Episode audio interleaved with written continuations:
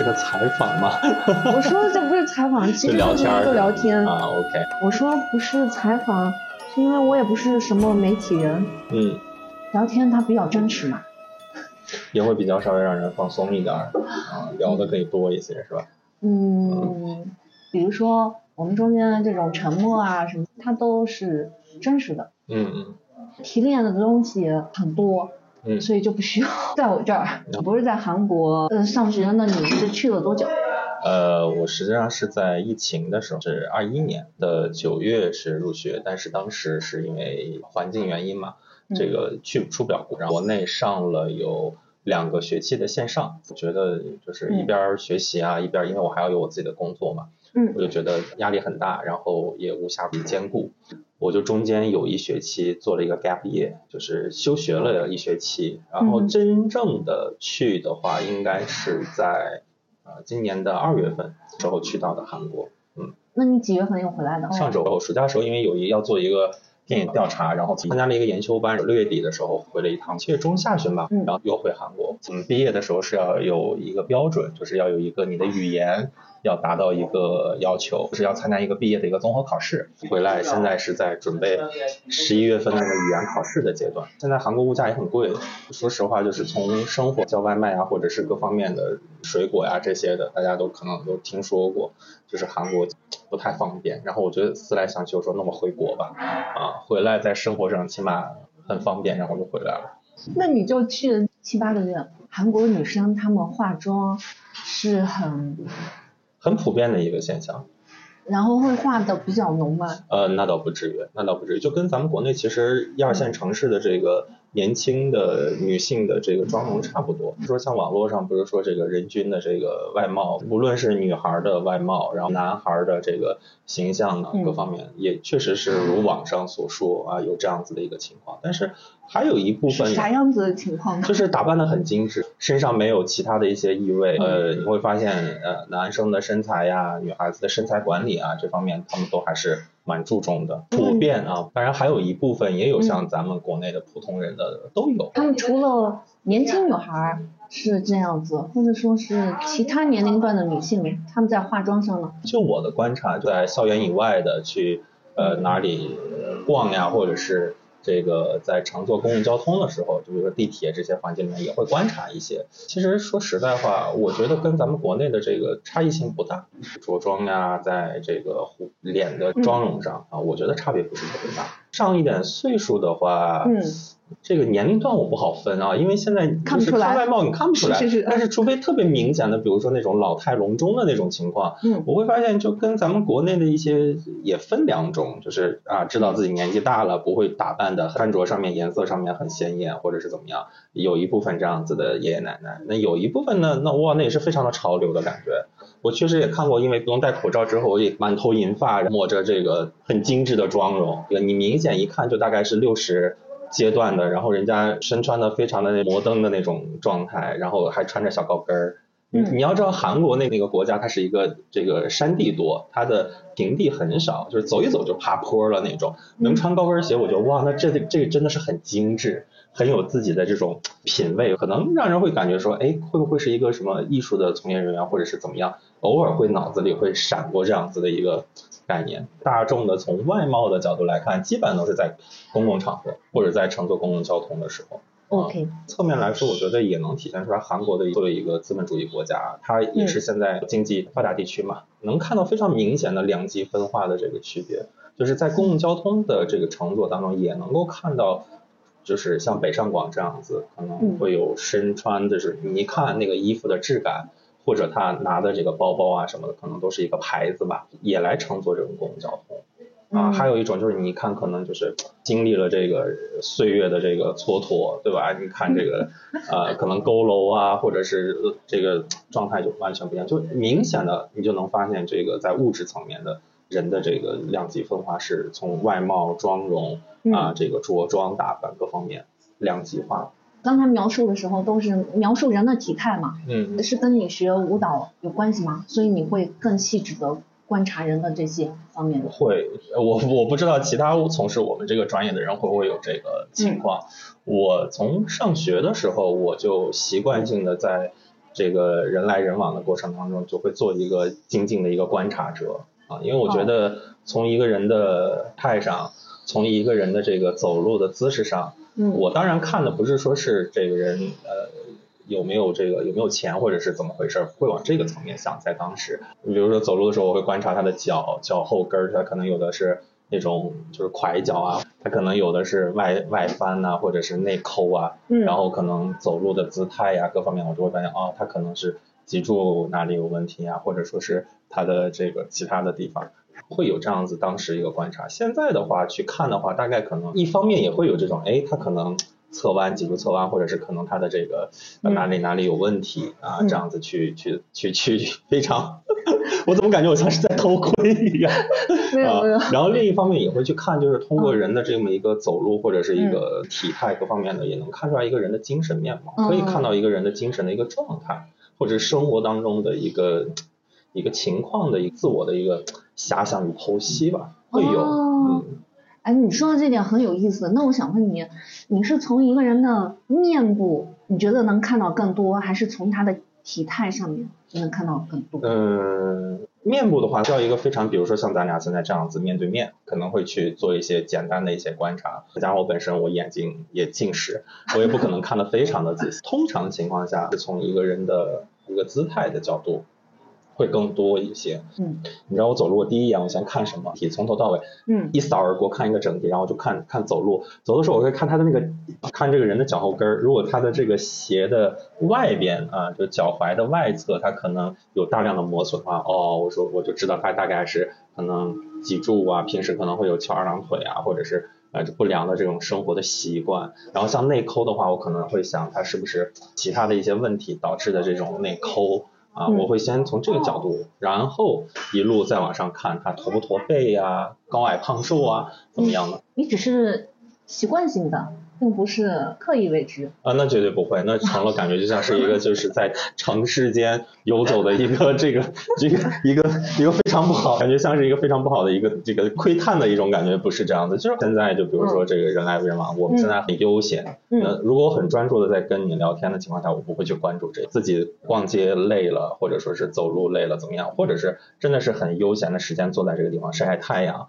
然后呃洗洗马路上的尾气，然后看一看来来往往的人，那个时候可能会这样子啊。哦，呃像一般人的话，我觉得可能就会，我个人觉得可能在这种呃独处的情况下，可能他不会去观察什么，他可能就会拿起手机嗯去刷一些什么其他的，但不是说是刻意的哇，每天都在观察。对，因为你刚才讲的时候，我就想起来大家陈丹青吧，他说嗯一个人的一张脸代表了所有。嗯嗯，咱们中国人不也说嘛，这个嗯相由心生嘛，但是我不太刻意的去从一个面貌上去剖析什么，因为我觉得是可以伪装的。嗯啊、但是身体的语言它是绝对，就是我刚才说，包括体态呀、嗯姿态呀，这个我们说这个身体语言，它其实是绝对不会欺骗人的。嗯，那在我当年艺考的时候，我们的老师也说过，就是说身体这一块不会骗人。我当时不理解，但是嗯，细算一下，我现在从进入舞蹈这一行，然后后面毕业做教育、做教培，也都十来年了。我这个过程当中慢慢也积累了一些。忽然间有一天，不知道是哪年哪月具体的，一下子就能够感觉到，就是从的这个人的这个身体语言上面就能够看到他一个最真实的一个状态，或者是一个情感的一个当下的那种。但是表情上面，就是人的脸的这个表情，那微表情，你比如说。刹那之间的这种情绪的转换，其实我觉得这个东西是可以通过训练控制的。嗯但唯独把这个脸如果蒙住的话，你单看他的这个手脚或者他的这个身体的这个体态性的东西，你会发现一个人的最真实的一个状态。你比如说你很放松的时候，你绝对不可能做的非常的这种绷直的状态；你非常悠闲的时候，你一定是怎么舒服怎么做，对不对？那这个不会骗人。那我现在坐在这样子就是。啊，我很放松。你比如说刚才说，我说，哎呀，这个有点紧张。你说我是这样子的，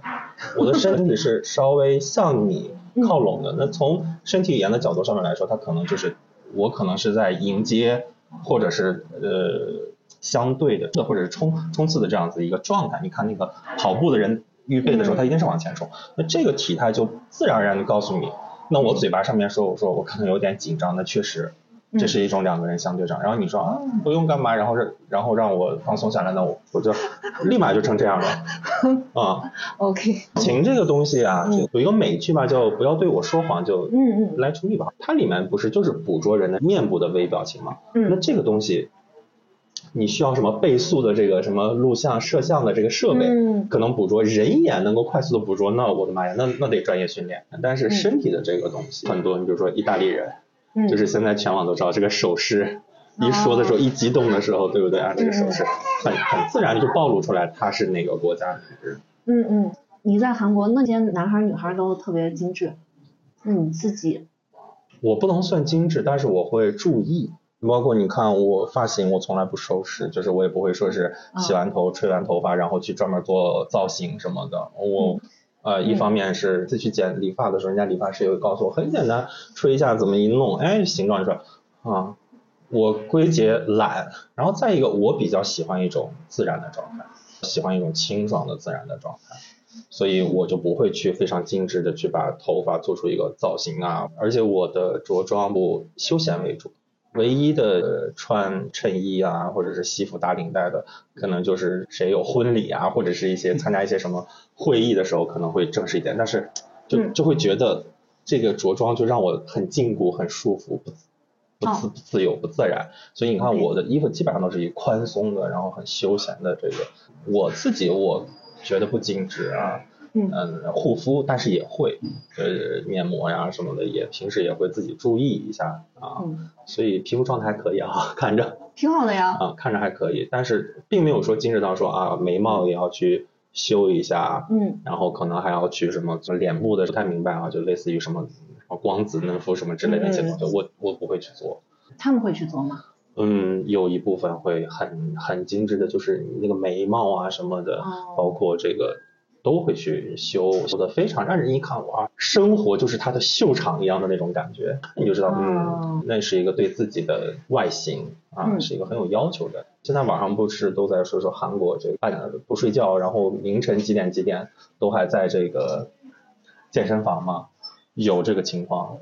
确实是这个情况，就是男的也好，女的也好，各年龄段的人对于身体的这个训练是真的。然后像我的教授，应该是六十左右吧，五十六十这个区间，他是每周工作之后，他可能一方面出于健康的需要，另外一方面也可能要去缓解一些生活的压力吧，他会去去健身房做拳击。哦，我刚到韩国第一天正好是个周末，然后朋友说走，咱们去街上逛一逛。哎呀，那天啊，这个春光明媚的，然后我就会发现很多这个中老年吧，或者中青年啊这个阶段的人，然后你会发现他们在周末的时候就穿上这个登山的装备，就韩国人很喜欢登山。周末的时间并没有说是窝在家里面，我看到的就是人家就是非常有这种生活的热情，然后穿着这种徒步的或者登山的装备，然后去爬山。首尔是一个山非常多的地方，他们就是嗯几乎全民是热爱爬山的运动。年轻人可能就会大家都知道，可能男的就是什么双开门的那个，对吧？那个 练的肩非常的宽，然后这个肌肉各方面的有看到过。然后女孩子也会去做一些像普拉提或者是瑜伽。我觉得造成这个情况，一方面是韩国的这个健身行业它是很卷的，嗯这个健身房啊、普拉提呀、或者是瑜伽馆是非常多的。嗯，所以他们的价格其实不贵。我听我身边的这个在韩国的说，他们的健身房可能月卡就合人民币的话就百十来块。嗯就是像留学生有他们每个院校他们有自己的这个健身房，不收费的，是可以免费使用的。为什么韩国这个国家他们对于自己的外貌啊、对自己的体型啊、生活的状态啊，我觉得都可以从这个层面来反映出来。说了韩国，等于说是民众有一个比较主流的审美，是吗？对于身材上，有嗯。有，而且这个审美吧，这些年我个人觉得可能是受了这个欧美的这个审美的这个影响，是亚洲文化圈儿受咱们这个中国文化影响的，像日韩嗯。这些国家，包括咱们中国以前对于男性的身材的这个也好，包括女性的这个身材的这个审美也好，其实嗯。并没有说是一定要这种非常这个棱角分明的这种肌肉线条非常明显的这种审美。那这种由健身带来的这个肌肉的这个情况，一定是从西方欧美这样子流过来，那韩美之间的这种嗯。关系，所以韩国现在的这个审美的认知已经就不是呃咱们中国以前那种传统的，或者是亚洲以前传统的那种嗯。审美认知的啊，已经变成了就是啊，你会发现啊，那是非常的让人看上去啊就觉得行走的大卫一样嗯嗯啊，行走的大卫一样，真的是有这样子。然后你看这个塑像，嗯就是咱们传统的这个雕塑的古代的这些流传下来，你比如说像这个孔武有力的那些将军的形象啊，嗯这个力士的形象啊，你会发现，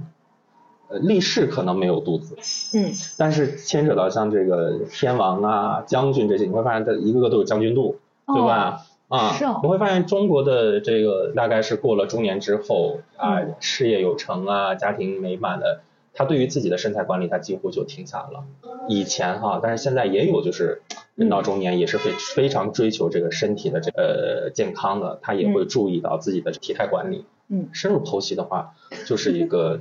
文化接受吧，或者是一个文化影响。，OK，嗯，你自己的审美呢？或者你对你自己的审美？我对我自己，我其实说实话，我并没有那么严格要求，体态一定要说是什么六块腹肌啊，什么麒麟臂啊，那干嘛的。有一段时间也去健身房嗯啊，这个办过卡，就出国之前在健身房也去运动过嗯啊，上过私教课什么的。我又不是搞健美，对吧？啊，身材好可能一定会，平时穿衣服也看不出来，但是体态是可以看出来的，嗯对吧？那我后面在健身过程当中，我觉得也很好。嗯通过运动，然后刺激多巴胺、内啡肽，对吧？你的整个人的心情就会很好。但是后面就是一句话，懒，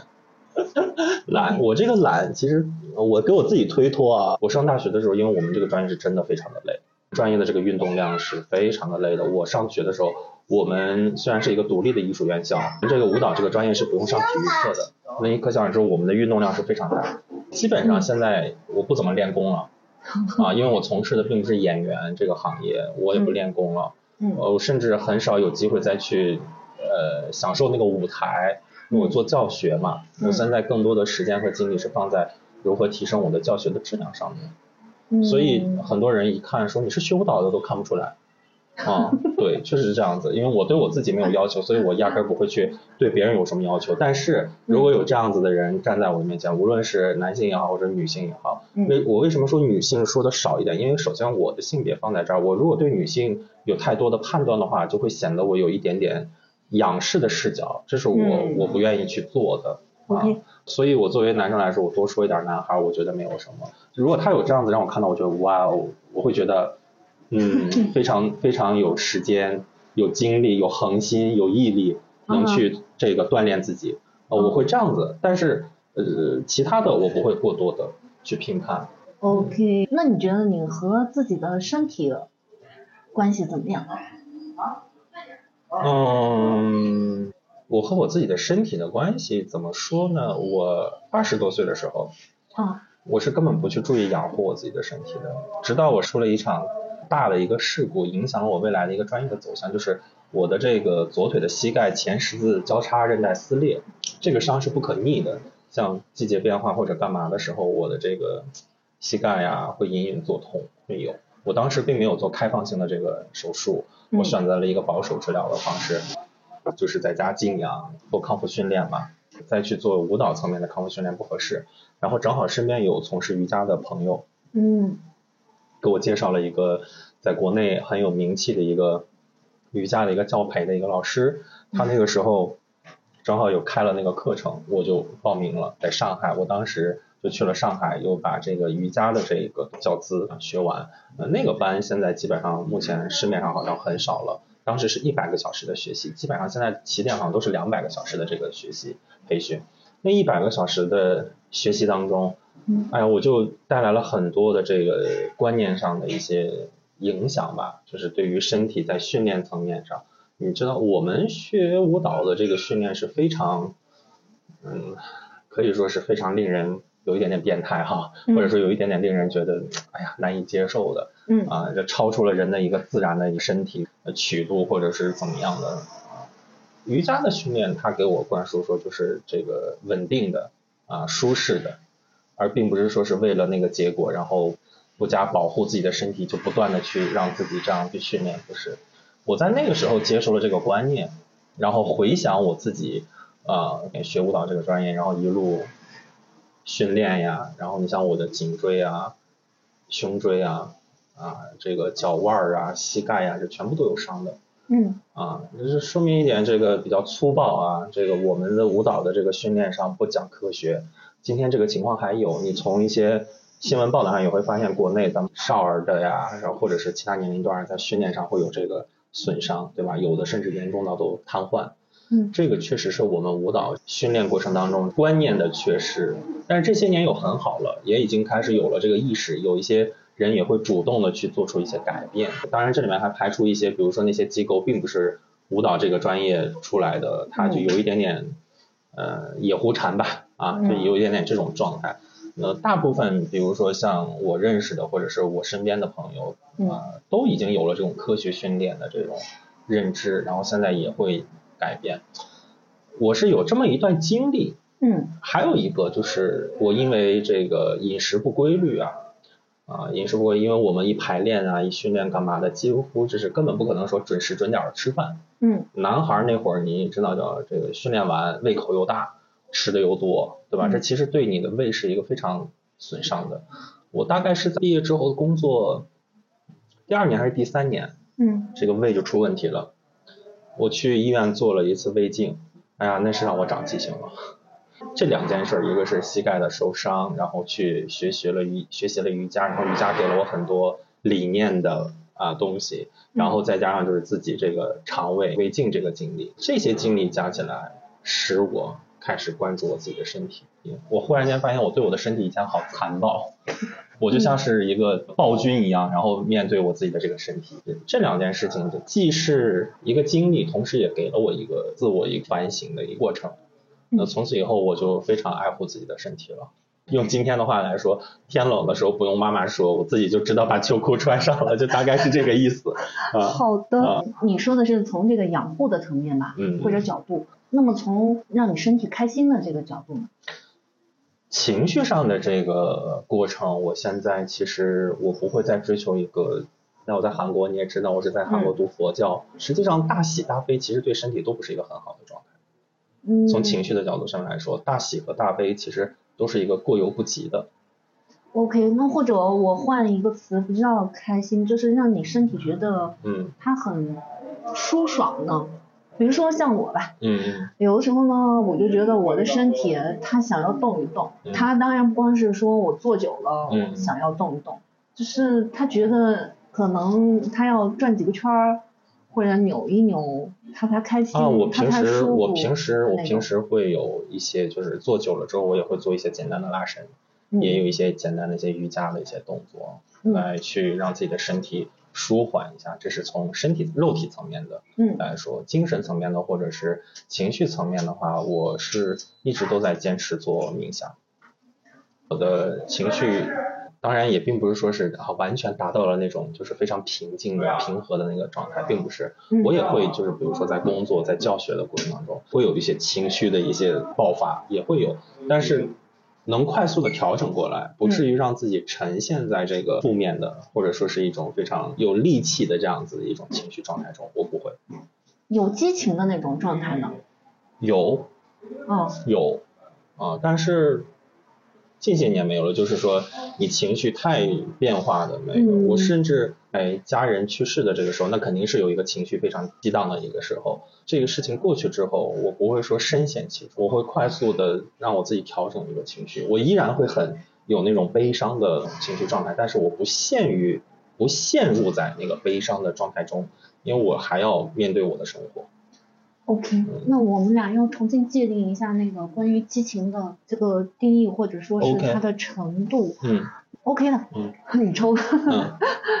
刚才说的那些都是什么东西把你给缠绕住了，嗯或者说你把这个东西给放下了。嗯嗯那我说的这个激情，嗯，它可能不一定是和你的激素水平是有关系的，嗯嗯也甚至也不是跟呃发生的事件有关系的，是生命体它可能本身就带有的那种蓬勃的，你说是生机也好，你说是状态也好，甚至我觉得它不是一个状态，它不是说时有时无的，而是说那个东西本来就有，就像那个花啊、树呀、它就要那样子去开，那样子去生长，就那个东西。嗯，你的意思我大概明白了。首先我自己的性格，包括阅历啊，才三十出头，我的阅历也并不是说什么可以值得去谈论的，但是也有自己的一些经历。嗯，我是一个在情绪层面比较平稳的一个状态。现在，如果说从外界需要去追求一些刺激，我几乎没有。嗯比如说像这个，我们从网络上看到欧美人那种去做一些极限挑战的一些运动或者是一些方式，我没有，嗯，我没有。但是如果说给我就是说有这个机会，我愿意尝试，但是能否成功，我不知道，嗯我不知道。但是平时的生活当中的状态就是很平和的状态，并没有说是太大张大合的这种，没有。相对来说啊，情绪比较稳定。运动层面哈，或者是身体的这个层面，那现在就我那句话懒啊，嗯我不会去做一些太大幅的一些运动，几乎就是一种静态的拉伸嗯啊，一种伸展为主，也没有再去重新回到舞台上去展现自己的那个欲望或者是机会，就是机会有，我可能也不会去到舞台上。为什么？因为从专业的层面上面来说，我的身体已经这么多年不练，我嗯可以说我达不到那个舞台上去那种完美的或者完满的那种状态了，所以我会做一个欣赏者，我不会做一个参与者，就是这样子的一个情况。所以舞蹈并不是你热爱的，呃，我对这个专业是热爱的，并且说一个非常直白的话，它是我的立身之本啊！我现在依然是要靠这个专业来这个吃饱肚子，嗯对吧？不跳了，这个不跳呢，并不是说自己不渴望，也是因为受伤。如果用现代舞的观念来说，是任何地方都可以起舞，任何人都可以起舞，对不嗯对？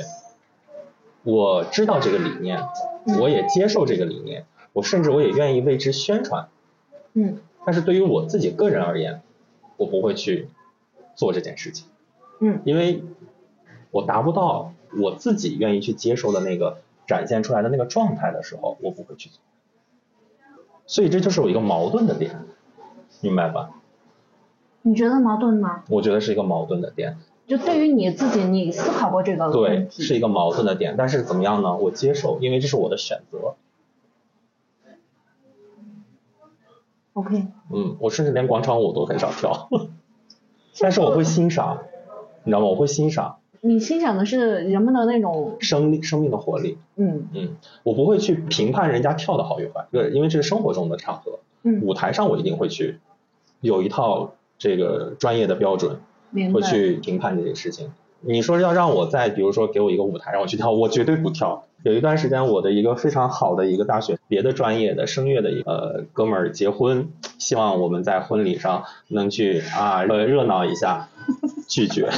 拒绝，并不是说怕露怯，清楚的知道跳的话肯定跟吹专业的人肯定是有区别的，但是我自己本身我觉得我自己的专业达不到那种层面了，明白吗？达不到那种舞台需要的那个层面，或者是表演需要的那个层面，嗯我不跳，我不跳。那你平常做瑜伽是怎么样的一个做法呢？我不是每天都练的，有的人是非常的这个精进啊，就是嗯每天啊都在不断的这种训练。我可以就对你这个词说的非常好，自律。我是一个没有嗯相对没有自律的一个人。首先我先说这个精进的状态是很好的，嗯但是还是那句话，任何事情过犹不及。当我想要去做这个瑜伽的时候，我去做；我不想的时候，我绝对不会说啊你要怎么样。我我是一个非常有一个这叫什么？有一个松紧度吧，嗯啊，对自己是一个非常有松紧度的一个人。嗯嗯，而且我也没有说，比如说啊僵硬的时候，或者说这个不能够达到一种标准的一种姿势的时候，我必须要怎么样？我没有。哦，我知道这个地方僵硬了，哦，那下一次可能在这个僵硬的部分我多重复一下啊，我甚至知道这个僵硬了，哦，那可能是平时的生活当中啊，这个工作当中做的久了，或者是怎么样了，哦，那我就要调整一下生活当中的这个状态。可能看书的时候，或者是上课的时候，一坐一两个小时都不带动的，那我会定一个闹钟，嗯呃，四十分钟或者是多长时间提醒我一下起来走一走嗯啊，拉伸拉伸怎么样？是这样子一个状态。嗯，那就是和身体关系还是比较好。嗯，现在我我觉得我觉得他挺爱这个身体的，啊，哦挺爱这个身体，挺爱惜这个身体，嗯，哦，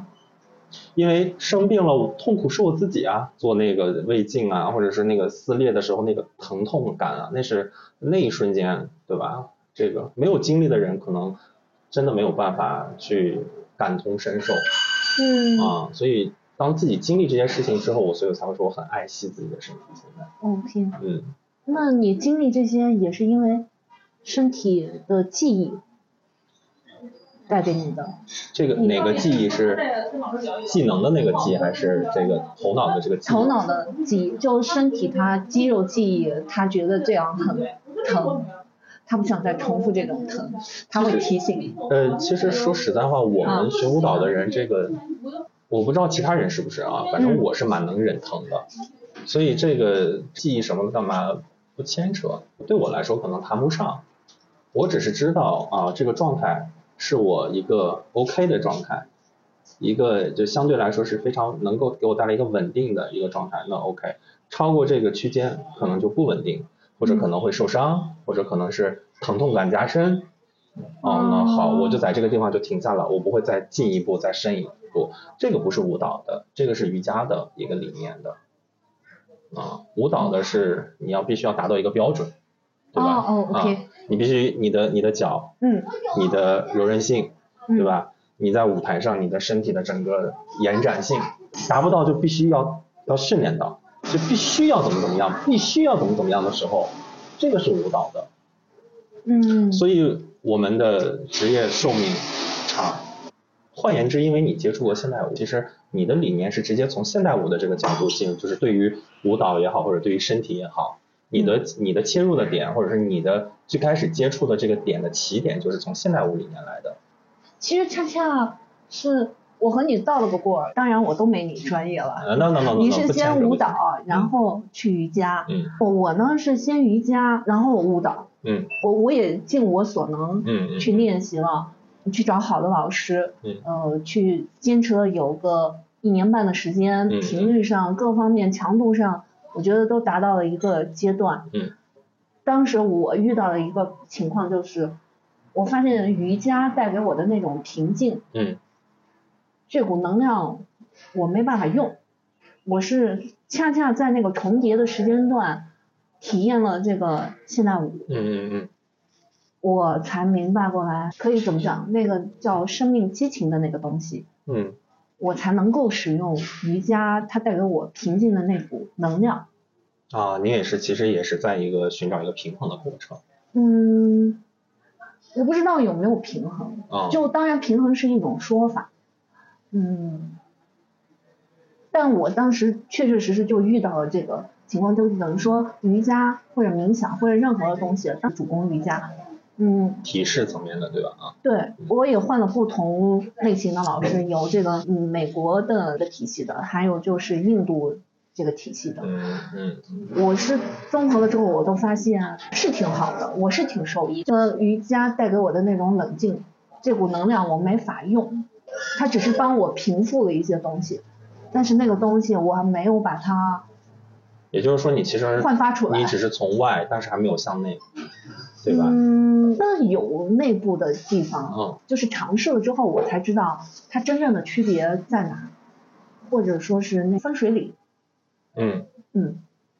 那次之后，我就去做更多现代舞的，跟现代舞相关的，就是？一种探索。后来我也在瑜伽上我不自律了。其实怎么说呢，就是因为就是嗯流动性的角度上面来说，那舞蹈肯定是要比瑜伽更具注重这种身体的这种流动。你在呃这个空间当中，对不对？你的身体不是说原地不动的。那某种情况下呢，可能我个人理解啊，就可能是因为这样子的一个区别，你可能更愿意去让自己的身体在这个空间里面去流动起来。嗯对吧？啊，或者是嗯大幅度的流动起来，相比较瑜伽而言，对吧？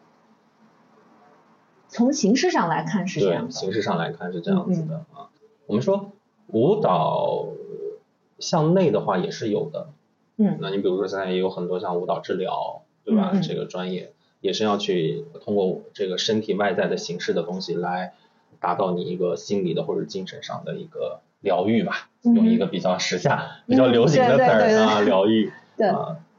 我觉得这里面有两种概念或者是理念上的这个不同。嗯哼，瑜伽它毕竟我们都知道它是印度的啊，它后面呃在体式层面呃慢慢发展出了呃艾扬格呀，这个阿斯汤嘎呀，对不对？嗯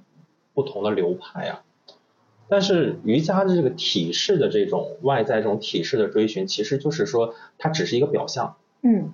它是有点类似于说是动其筋骨啊，劳其劳其筋骨，动其筋骨之后，其实是要你最终要在这啊冥想的状态，能够让你的哦。整个的所谓的你的脉轮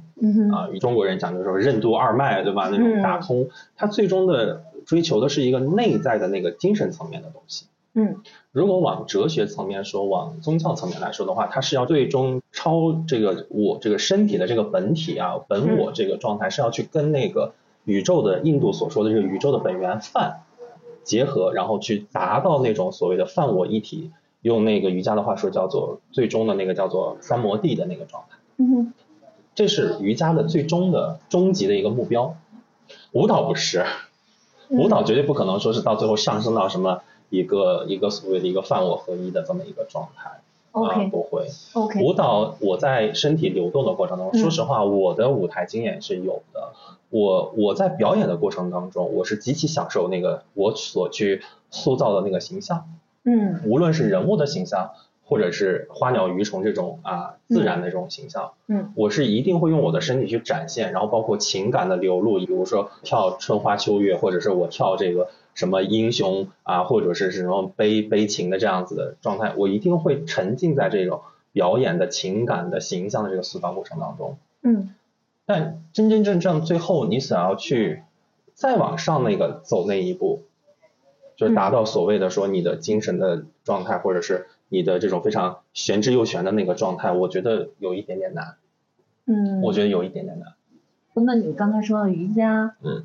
呃，那个三摩地的状态，嗯，你有达到过吗？没有，那刚才你说舞蹈的嗯。玄之又玄的那个，嗯，你达到过吗？你有没有哪怕我在舞我在舞台上或者是在表演过程中，我是有一个忘我的一个状态的，嗯。那个状态是一定是非常淋漓尽致的。嗯。啊，那个状态是极其享受的是，可以说那一瞬间你的身心是一种通透的一个状态，有过，有过。有过，嗯但是那个没有办法作为一个量化，或者是把它标准化，嗯，因为每个人的表演的理解、身体的能力、情感的共情能力各方面是不一样的。就是再说一句话，嗯就是比较直白的，就祖师爷赏不赏这碗饭吃？OK，你这跳到另外一个层面上了。嗯嗯那你刚刚给我说了，说这个东西没有办法量化，但是你达到过，嗯那是不断的重复，不断的磨合，不断的重复，不断的磨合，然后嗯。就是到了那个舞台那一瞬间，可能就绷脚的这一个姿势，这个伸腿这一个姿势，我们都可能在下面训练了百遍、千遍，你知道吗？嗯。你首先先有这个量，呃，这个完了之后，你在舞台上的那一瞬间，有的人是可以这样子的，比如说我没有任何情感，我到舞台上咔一下子达到那个需要，嗯，嗯。那是假的，那是可以演出来的。嗯，明白，但它不一定是你说的那个东西。对，啊，嗯，那就是他们所谓的有不同的叫法。西方他们有这种不管是做神经科学还是生命科学等等这一方面的研究，嗯嗯他们会把这个叫缤纷体验，或者说叫心流。嗯，哦会有这样的说法，可能他们都是在对同一种东西换了不同角度、呃不同维度、不同程度的一个描述，尽可能的用人类语言在描述。用一个咱们这个嗯比较通俗的说法，就入戏，嗯，入戏吧。那出戏呢？那这要看你自己的，你作为一个这个从业人员的一个自身的一个素养。说的是是舞台表演，嗯那就是说日常生活当中，那谁谁可能像你有没有觉得你入戏？没有没有舞台和生活之间的这个，我是非常的二元分明的。OK，我说的不是舞台的那种入戏，嗯我说的生活当中或者不叫入戏，就是说你陷入到你自己扮演的那个角色里。我没有，我没有，我没有这种状态。哦，不是舞台上的，我知道，就是生活当中也要想要去竭尽所能，比如说，比如说啊，这个嗯我不知道是不是您说的这个意思，就比如说我是一个母亲，我一定要做到一个母亲该做的怎么样，我是个父亲，我要做的怎么样，我是有些人个儿子，是这样的。对，有，啊，咱咱不能否定，但我不是，哦哦，我不是，但是基本的。基本的一个，你比如说一个嗯。伦理的一个道德层面那些东西，我是肯定是有的 OK，啊。呃我说的这个入戏，呃，被这个情绪被什么事给牵走了那一刻，有。嗯。有的嗯，但是我因为我有训练，嗯，我有一个呃心灵上的一个训练，OK，那我还得继续问你，啊。那你学这个佛学这个专业，嗯，然后再加上你自己也冥想，那你有没有达到就是佛学或者他们冥想里面所说的那一个东西，可能和所所谓谓的定的那个层次，三摩地啊，啊还有舞蹈最顶层的那个我努力吧，也我没有是吗我现在只能说我我先能坐得住，那我可不可以这样理解？就嗯。是我们说，你说的这三种形式，因为瑜伽和那个冥想，或者说是有很多的人他就抄经念经，或者说去做研究吧等等这一系列的生活系统，它是这样子的。这两样普遍就是现代城市里面，就是不管是他是精英啊还是普通人啊，他们都在采用的这种呃方式，它不叫修行，它只是是他生活的一部分，或者不管有些人他可能觉得是修行还是怎么怎么样的，都没有达到舞蹈带给你的瞬间的那个淋漓尽致的那种享受，是吗？啊并不是这样子，这是两种不同的这个形式的东西。我我先从佛学的这个角度上面来说，如果我是禅定，我是为了追求这个嗯最终的这个定的这个，然后可能达到这个几禅几禅的这么一个状态，嗯实际上我已经陷入到了这个漩涡概念的这个漩涡当中。嗯啊，这个这个并不是一个非常用一个词叫做一个中道，或者说是一个在平和的一个状态上。明白，我你有所求，对，就是我又陷入到了那个嗯漩涡当中去、嗯啊嗯。我不追求这个，可能我会很明确按照这个次第的状态，但是我可能在这个过程当中，我有了一个执着。你不管你是刻意还是不刻意，你你借用这种他们所谓的方便法门吧，不同的人他用不同的东西，就是他们所谓的由易入道，或者是由什么入道，啊就是这种方式吧。呃，瑜伽呀，和那个冥想那个都没有达到，那个、那个？层面，我肯定，我觉得以我我目前的这个状态，当然那个可能有一天说不定机缘到了，可能那个层面就会嗯出来。但是舞台上的这个最终所追求的所谓的那个道嗯啊，就你刚才所说的这个道的这个层面啊，以我目前的所谓的一个修行吧，或者是以我目前的这样子的一个状态嗯。啊，可望而不可及。那我们又要重新定义道了，没想好这个道怎么说。只是我们说刚才这三种形式，只有舞蹈曾让你体会过。啊，那种非常通透的那种状态，啊、在我目前的这个经历过程当中是这样子的。剩下的这个不管是瑜伽呢，还是冥想、佛学的这些，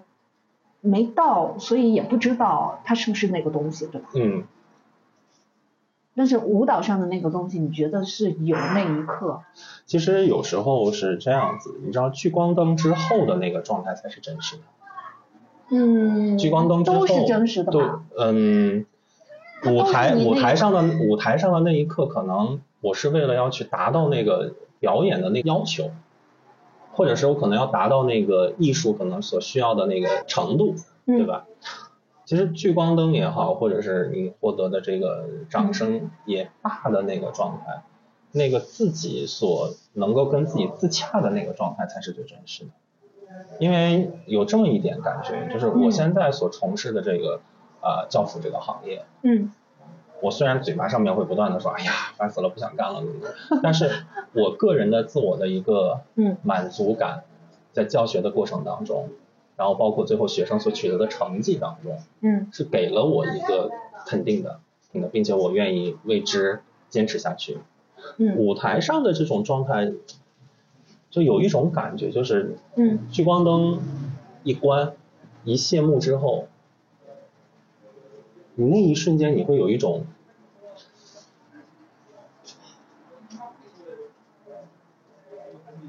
有一种虚无感，嗯，有一种虚无感。有的人是为了舞台而生的，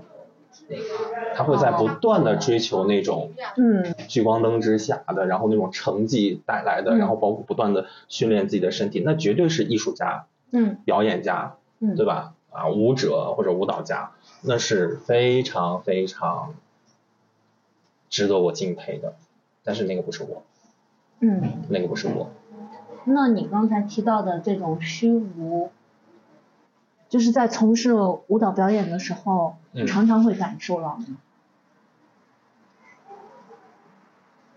我们有这么一个状态，演出完了之后，哎，那个赶紧哪儿哪儿把道具交到哪儿啊，那个什么赶快一弄，然后甚至我可能当时也是这个班干部，我还要负责干嘛？嗯一落幕，咵一结束，我会咵一下子转回到我该干什么干什么那个状态，明白吗？明白，就是是这种状态让对，就这种状态，就我就我就知道啊，我我做不了艺术家，我做不到，我做不到艺术家，或者做不不是说做不了，我做不到，明白吗？我不太明白。嗯，我我能知道你说的这种事情，就是他可能落寞了，嗯会有一点点，反正是叫不舒服。嗯，我倒不是说觉得不舒服，嗯我就是在这个过程当中嗯啊，我就很清楚的自己的一个很清楚的知道自己的一个定位，哦，你说的这个是外外部世界的，对，但是你那一刻在舞台上感受到通透的那个东西，它是真的。是真实的，嗯并且是嗯愿意投入时间和精力在这个层面的人，在这个领域的人，他一定会达到的。嗯但是达到完了之后，如何去平衡它，哦，明白了吗？如何去平衡它，这个是很难的。明白有的人，有的人，就是我刚才又回到，就是有的人可能一辈子就是不会，就是为舞台而生，可能他一直都是在这样子一个入戏的，就是我们所说一个入戏的一个状态，明白。对不对？嗯我不是，我不是，我非常清楚的，非常有一个界限。嗯舞台的时候，我一定要展现出我的专业性。嗯嗯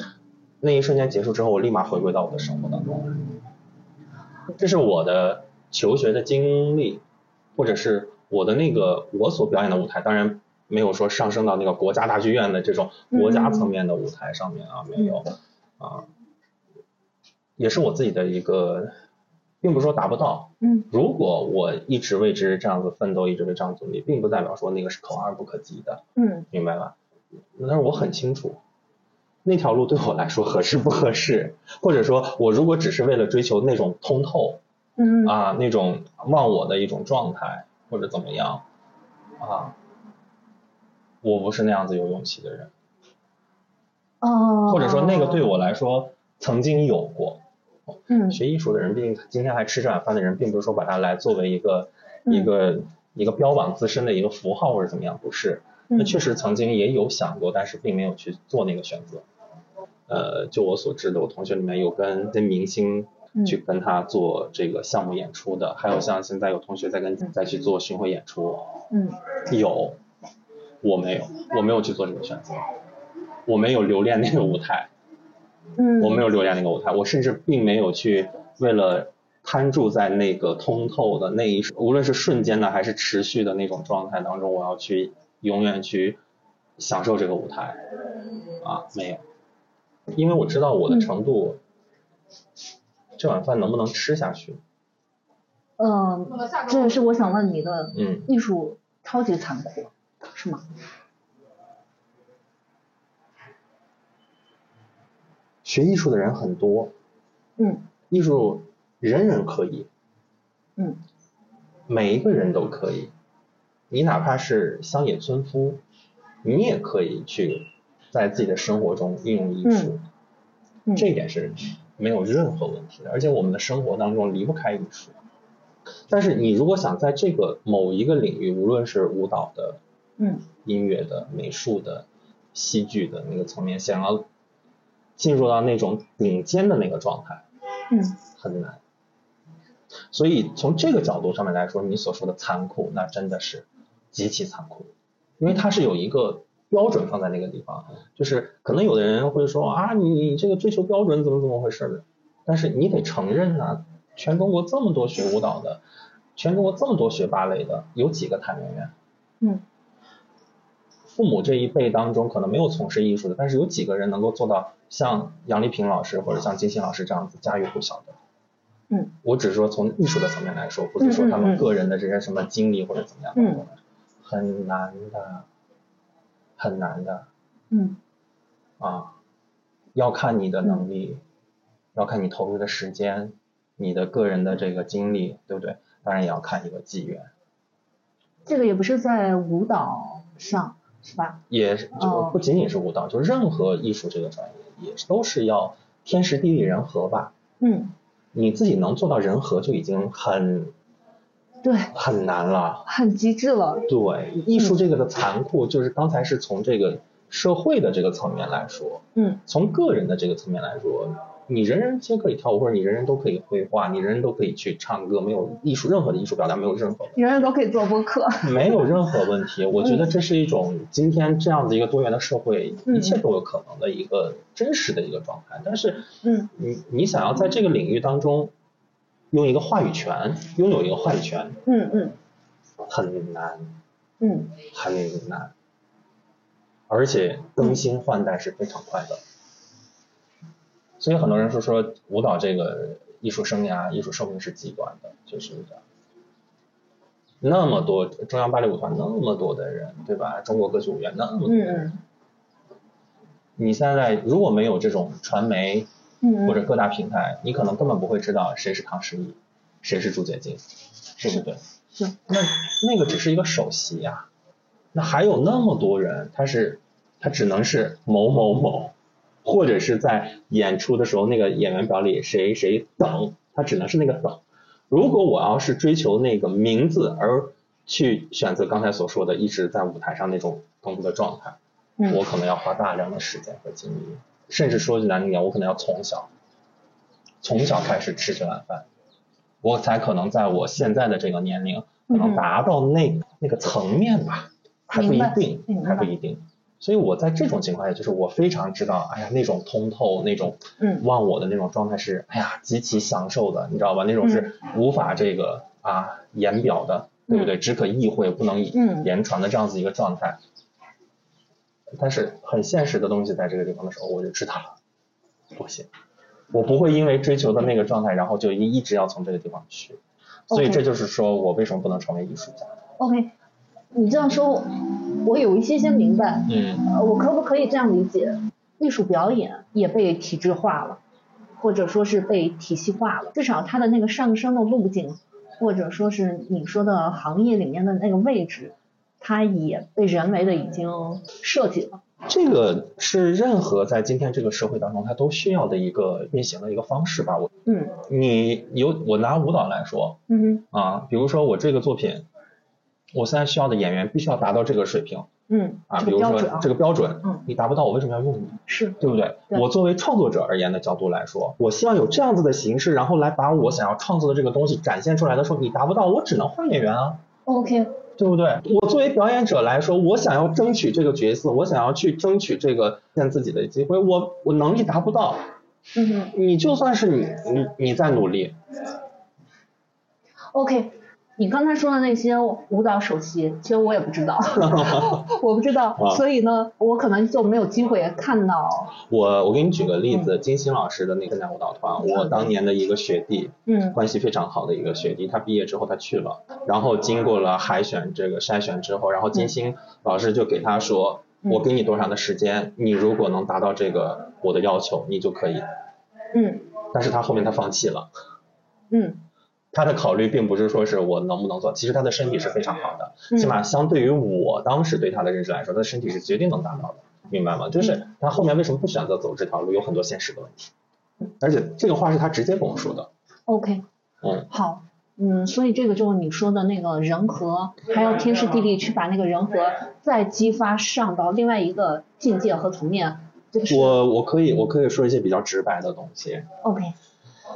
人人可以学艺术，人人可以追求艺术，这个是没有任何问题的，嗯。但是你想吃艺术这碗饭，嗯。你有很多附加的条件。最直白的一点就是有没有钱培养，因为这个受经济环境、经济的这个影响，嗯。就比如说我们在宁夏，嗯。你能遇到最顶尖的老师，也只是你这个区域当中对。顶尖的。你跟他学完之后，你也只能是达到这个区域当中的顶尖。对，你达不到这个国家这个层面的定价。嗯。你达到国家这个层面的顶尖，你还达不到国际这个层面的顶尖，嗯对不对？那怎么办？你得学呀、人去了能行吗？甚至再说一点，再说难听一点的话，你要想去跟这个老师学习，没有人给你介绍，人家会要你吗？对不对？所以这就是天时地利呀，嗯，天时地利呀。从这个层面就是说，这外部的这些东西在筛选，外部定了一个标准或者条件，嗯嗯，那只有真正想去的人，并不是说他自己自身条件，我们大家觉得他已经够好了，他应该去，或者他可以去，嗯其实还是说他自己怎么看待所有的事情，他又是自己怎么评估自己的，是吗？这个东西啊，这个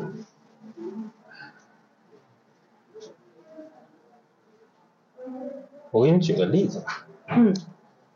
其他专业不好说，我觉得还是舞蹈。嗯首先第一步，你的身高可能不达标，你都别想吃这碗饭，这是最残酷的，，OK，对不对？你的身身高人家要求多高多高多高，对吧？你达不到，对不起，你就不符合我们标准，我们不能特特例来招你。但是有例外吗？有，比如黄豆豆老师。但是我们可能看到的都是人家现在非常啊、在舞台上或者是在媒体的宣传当中，你看到的他的这种啊、励志的或者他舞台的这种嗯极致的这种状态，但你知道他背后这个所吃的苦、所受的这个罪，对不对？我们有的人就会选择性的屏这个屏蔽掉，甚至有一些可能会有一些宣传或者是一些或者什么其他的一些各种各样因素的一个误导，会让觉得说，虽然我可能跟黄豆豆老师一样的条件或者怎么回事儿，但是只要我经过努力或者怎么样，我一定能达到那吗？嗯，那你也要看，你也要看天时地利呀、那我们继续吧。啊，就是我不是抨击啊，或者是怎么样，嗯，你可以抨击。但是我觉得确实有一些有一些误区，因为咱们国内现在就很多，这是为了要孩子上大学，嗯才走艺考这条路，因为它要比普通的这个升本科它的文化课的要求分数要低得多嘛。其实对艺术的发展来说，并不是一个很好的事情，因为带着一个非常明确的一个功利性的目的，好的。啊、你去走入到这个领域当中，那也导致了，就是在本科这个阶段，实际上，嗯，就已经不是在培养艺术人才了。你想，我们学校就是作为一个艺术院校的一个学院，嗯，以前的这个体量可能就是收十个人，这十个人很有可能都是在这个专业当中，随着这个时间的这个积累，可能会达到一定的一个艺术上的一个造诣，或者是这个领域当中的一些成绩。你扩招，你人数这么多，老师还是那些老师，你怎么能保证你的教学的质量？对不对？你怎么能保证你的在这个培养上面所能达到的那个标准呢？所以某种情况下，它其实是一个非常恶性的一个循环，从招生开始到嗯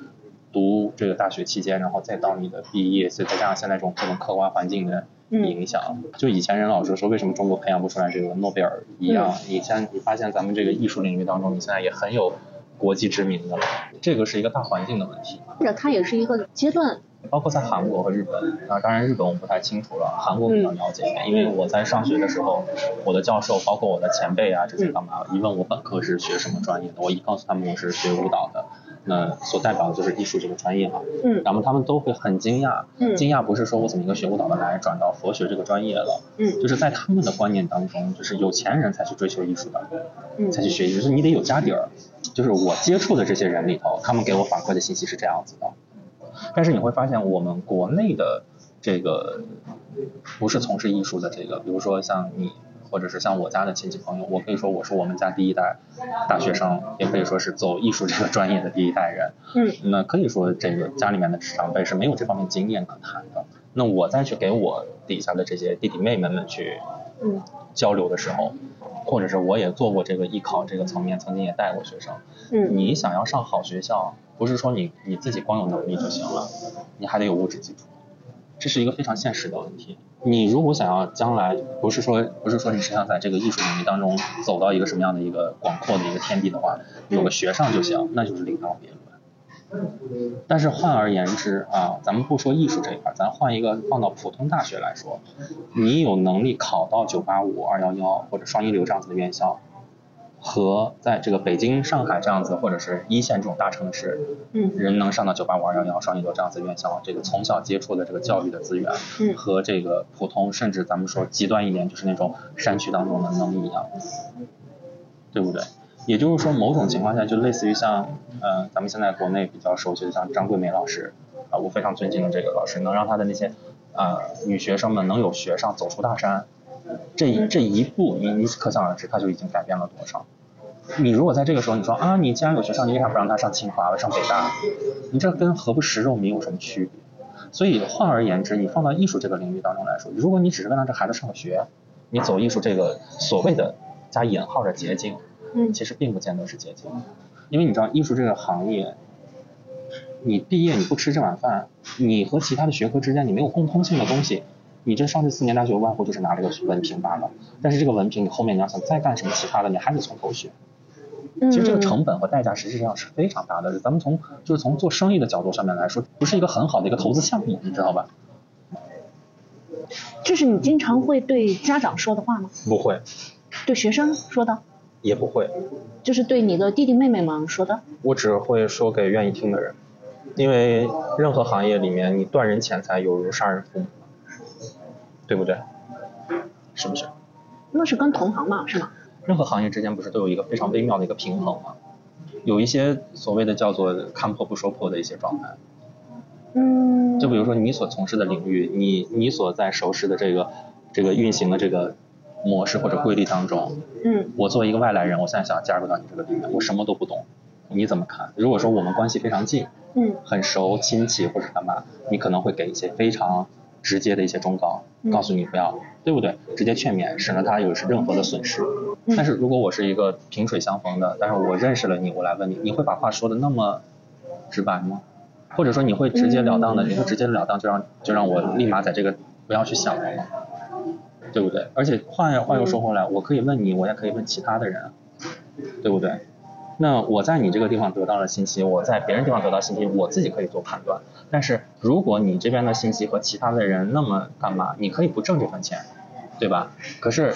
你给说的这个人，然后反过来又去跟别人说说你怎么怎么样的时候，你在这个领域你还要怎么怎么怎么怎么发展下去？是不是？本来同行就是冤家呀。这是一个非常，我觉得有点森林法则的这么一个意味在里头。有一些东西，其实说白，用今天的话来说，就是个信息差。我的亲戚朋友里面有孩子走艺考这条路，我知道我们家亲戚大概是什么心态，就是想让孩子有个学上，我就跟他说，你哪怕是你去大专，你学个什么其他的专业都行，你不要走艺术，路太窄了，并不是说你上个学就行了，怎么怎么回事？我跟你说，哦，明白吗？其他人其他人过来来问到我这儿，我可能连连过来咨询我可能都要收费。我能不能这样说？嗯，好喝吗这个抹茶很可以。嗯？OK，你刚才说到了一个窄，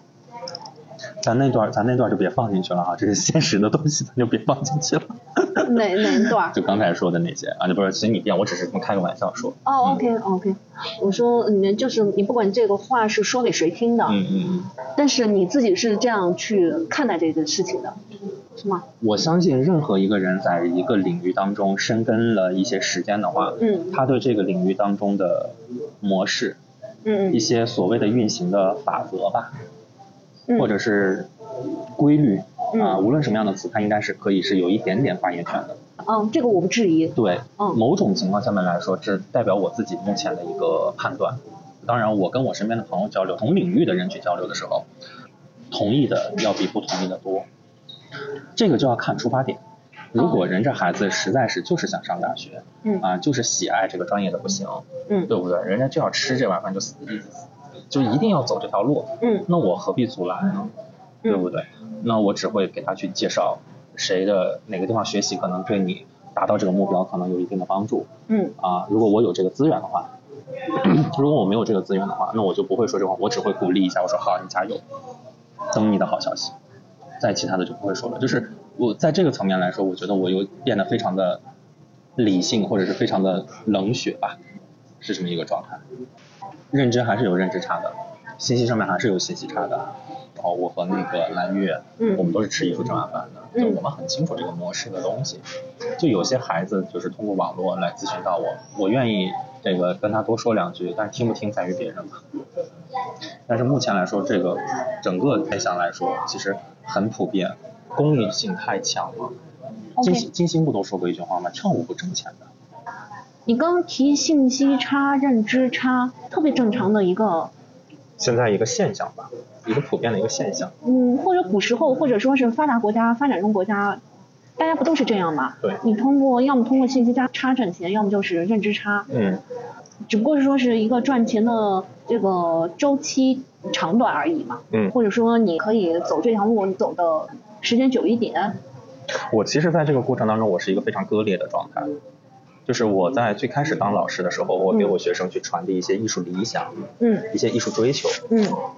我不光是给人家去传播，我自己本身在这个领域当中，我也在不断的去做出我自己的那个方向的努力，甚至也有一些平台也去展示过了。这个比如北京舞蹈学院的那个学术会议，我的论文通过，然后在那个平台，嗯我当时是一个以大专老师的身份去参加了这个学术会。某种情况下，底下坐的都是我们这个业内的顶尖儿的一些专家学者，然后还有各大院校的都是什么教授啊、主任这些的。我我是非常洋洋得意的当时一个状态，也是在我自己的这个经历当中，我也敢于去跟学生说，你要追求自己的艺术的理想，或者是你追求你自己学术的一些东西啊。但是这些年我不再这么说了，不是说是我个人原因造成的，因为很多孩子在来求学的这个过程当中，他们已经不再认为说是他是来求知。或者是他是在去突破自我，怎么回事？当然，在这个过程当中，他其实也达到了这个求知和突破自我的这么一个过程。实际上，他们更加看重的是一个结果，就是在他们的观念当中认为，就是考上研究生就意味着有什么什么样的工作，就是这个学历和他们的这个就业成了一个挂靠。那你在这个时候去跟他说什么理想啊、抱负啊一些东西，他们其实虽说也是听，但是就给我的一些反馈来说，他们觉得我就有点像是一个吃人一样，所以我现在是一个很割裂的状态。第一个，我不知道你说的这个割裂，就是为什么要强调这一点？就是对于自己，自认为自己是现在从事的是一个教育工作者啊，第一位是不是应该就所谓的传道解惑？是不是应该给孩子一些呃不一定非得是积极的，但是一定是肯定是一些正面的一些引导吧？但你知道这个引导现在目前来说，并不是说我不愿意说，就是我说了，他们也就是我可以去传播，我可以去讲，接受不接受在于他们，但是人家会就会有学生来说，老师，我希望你上课的时候能更多的去说我们考试相关的东西。不要去传播一些理念性的东西。我 OK，我知道了，这是割裂的一个因素。第二个就是，我不是体制内的老师，嗯我现在做的是一个所谓的一个嗯啊一个教辅的一个小作坊，嗯我是要盈利的，所以我的割裂在于哪里？我一方面要有教书育人的一面，我一方面要考虑到我自己的，就是我的学生，我必须让他达到那个分数，我必须要考到那个研究生，我的招生才会有保障。就是我一方这种带来的这个割裂。是你和外部世界的规则没达成一个，呃，跟外部世界没有关系，其实是我自己的问题。但是我我已经在调试，我在不断的调试。嗯，嗯，你说的那些应该也是你自己说给你自己听的，别人不需要听的，没错，或者别人也没这样要求你。对。嗯嗯，我所从事的这个行业的呃传统的模式和现在的时代所需要之间，我作为一个参与者来说，我自己的一自我的一个批判吧。OK，会这样理解吧？嗯从商业的角度做一个划分，嗯既然不是体制内的老师，那么你做的体制外的这种教育，它就不是一个公益教育。嗯，它是一个公立，为什么是公立呢？因为我的学生我说的不是公益，啊公益啊，啊不好意思公益教育没听清啊。，或者我说做的这个教辅工作，它就是一个定制化的中高端的服务业内容。嗯，可以这么说。如果是这样的话，会不会好受一点？嗯，我现在已经认识到这一点，我当年没有认识到啊其实大家也不用背着那个老师的一个道德的一个包袱，呃？一个名号，嗯嗯。因为有一些老师他不是，他只是这就大家这样称呼而已嘛。嗯嗯。呃，其实我自己在那个学习瑜伽或者学习其他的过程当中，我就发现走近了之后，其实我买单，我不知道别人了，我继续买这个老师的课，或者我继续去去上一些工作坊等等，嗯。那肯定还是说我对他呃专业和人品的综合的一个对，一个考认量，可一个认可。对我才去的。呃，其实这一点啊，我我我有一点点自己的感受哈、嗯就是无论是我现在的求学的这个状态，嗯还是说我自己本身的职业的这么一个选择，以及包括我在学佛过程当中，这个老师对于你在学佛这条路上的这个裨益是非常重要的一个环节。嗯，就老师的这个身份，或者是老师的这个价值，我也有很多自己的一个思考。嗯。我个人的一个感受，或者说我个人的一个体会，就是我觉得我们国内目前对于老师的这个认知是有一定有一定值得探讨的地方。我这个词你看我说的就很宽，说的就很冠冕堂皇。在韩国，老师这个行业，它其实现在也面临着这样子的一个一个问题，因为我不知道你有没有关注这方面的新闻，就是这个。家长的投诉啊，导致老师各方面这种情况，韩国现在是正在发生的。我不好去去得出什么结果，但是这个现象我看到了，并且我自己也在这个环境当中也有一些感受。但是实质上，嗯，我从我自己的出发点，是因为我们觉得，我自己觉得啊，可能是就是。呃，无论是家长也好，或者是其他领域的人也好，他可能觉得他自己是很有话语权的，就是导致老师在这个作为一个中介也好，或者作为一个引路人也好，他丧失了他的一个权威性，或者是现在这个社会的这种信息获取的这种方便、这种多样化，老师已经不具备这么一个一个话语权，或者是作为一个权威性的话，某种情况下，这个职业就会面临着这样子诸多诸多的现象或者是挑战出现。这不很好吗？因为从我如果是一个消费者，或者说我就从一个那个旁听普通的这个人民群众来说，我认为这个东西要两面看。你说的这个好，我同意，它一定有一个好处。但有一个点，我们如果不把这个名称叫做老师，或者是一个有经验的人士来说的话，呃，比如说你。你现在在你所从事那个领域，我是个门外汉，我愿意来花钱跟你学，就像你刚才说的，我要判断你的人品、你的专业的能力，对不对？我愿意花这个钱来跟你学习，我是认可你的，我觉得是没有任何问题。但是不能说我在这里面我接触了一点，然后我就来挑战你。那又怎样？我不知道啦，就是说这个情况特别。正常，因为其他的行业领域我不知道，因为你们这个服务业不是说像是嗯我们服务业，OK OK OK，OK 那那怎么叫呢？如果统称来讲的话，它就是农业第一产业，第二产业工业，第三产业服务业。所以 所以其实你会发现，现在教育这个东西，或者教育的从业人员，你现在你现在怎么去定义它？这个教育你肯定还是要分，比如说是公益教育，还是私立，或者说是你自己再去，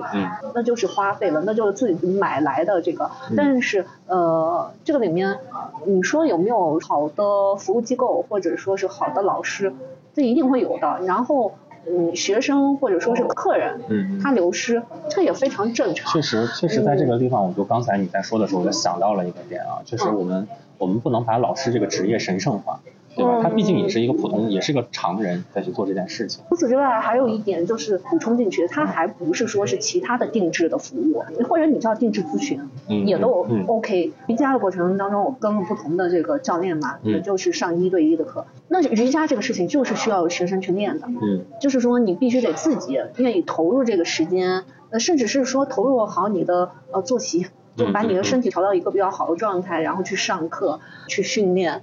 那这方本来就是有点反人性。这里面有一个状态啊，我觉得就比如说，完了，我觉得好像又是一个信息差就可以去解决的一个话题。嗯。你在学瑜伽，你可能你要去接触不同的老师，然后去做出一个判断。就像我，我是直接问我的那个朋友，他是从事这个行业，或者是他本来也就有这个经验，他会直接给我做出一个选择，或者给我一个建议，直截了当就走到这个领域当中比较有。权威的一个人士那里去学习，这个过程当中，我觉得就牵扯到了一个所谓的一个时间成本吧。是举我自己的例子，我的学生他是一个某一个地方的一个二本院校的一个学生，可以说他是没有办法接触到他现在想考研究生这个院校的老师和信息的。那这个孩子当初接触到我之后呢，我跟他聊了很长的时间。嗯哼。最后我给了他一个选择，那这个孩子呢有他自己的思考，但无论他思考什么，当然他也跟我说了。反正是都要准备一年嘛，那就挑战一下自己。他当时说他为什么选择干嘛，就是因为我有一句话直接戳中了他的要害。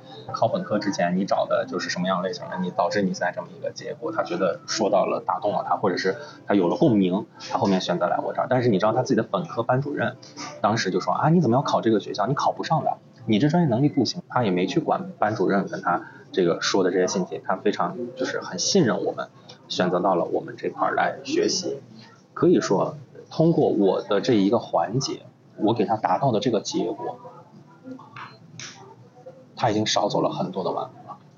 他节省了很多的时间的成本，并且得到了预期的这个目标。我觉得在这个过程当中，我某种情况下我有点类似于像是老师，我有点又像是一个咨询者，我又有点像是一个商人，就是在这样子的一个过程中，导致我自己嗯不断的去反思或者是自省。我的身边啊，很少会有像其他行业的，几乎都是同领域的人，可能会有更多的嗯这个交流，可能朋友也都是从事这个行业的。就像那天晚上跟你们在交流，其实对我来说有一个最大的帮助，嗯不要把自己太当回事儿。当然，这个我在之前我就已经有了这个认识，但是我的那个认识，我觉得可能很浅薄。我可能是因为觉得啊，在自己这个专业领域当中，自己不要把自己当回事儿。结果跟你们那天交流完了之后，我发现啊，在这个社会当中，在任何一个当中，都不要太把自己当回事儿。我先让我回来就先说你说的这个例子吧，那不好意思，我给你绕远了。没没关系。OK，OK 呃，是你刚才说的这个例子，呃，就是说这个学生他找到了你，那他是怎么找到你的？他通过他的老师，现在有各种各样的渠道嗯去想方设法的去找到，不管他是借助老师，或者说是他通过这个时代有很多的信息，就又回到咱们刚才说的那个信息差。嗯，他如果不是这个时代的孩子的话，他对很多的东西他没有那么坚定。我在这里面又想自夸一句，不好意思，我又想自夸自己一句，就是当时跟他同样做出选择的他的同学也选择了我们这儿，按照我的要求去做，他上岸了。嗯另一个左右摇摆不定，就是没上岸，得到那个目标。我在这个过程当中，我特别享受。我在跟您做这个分享的时候，我有一点沾沾自喜。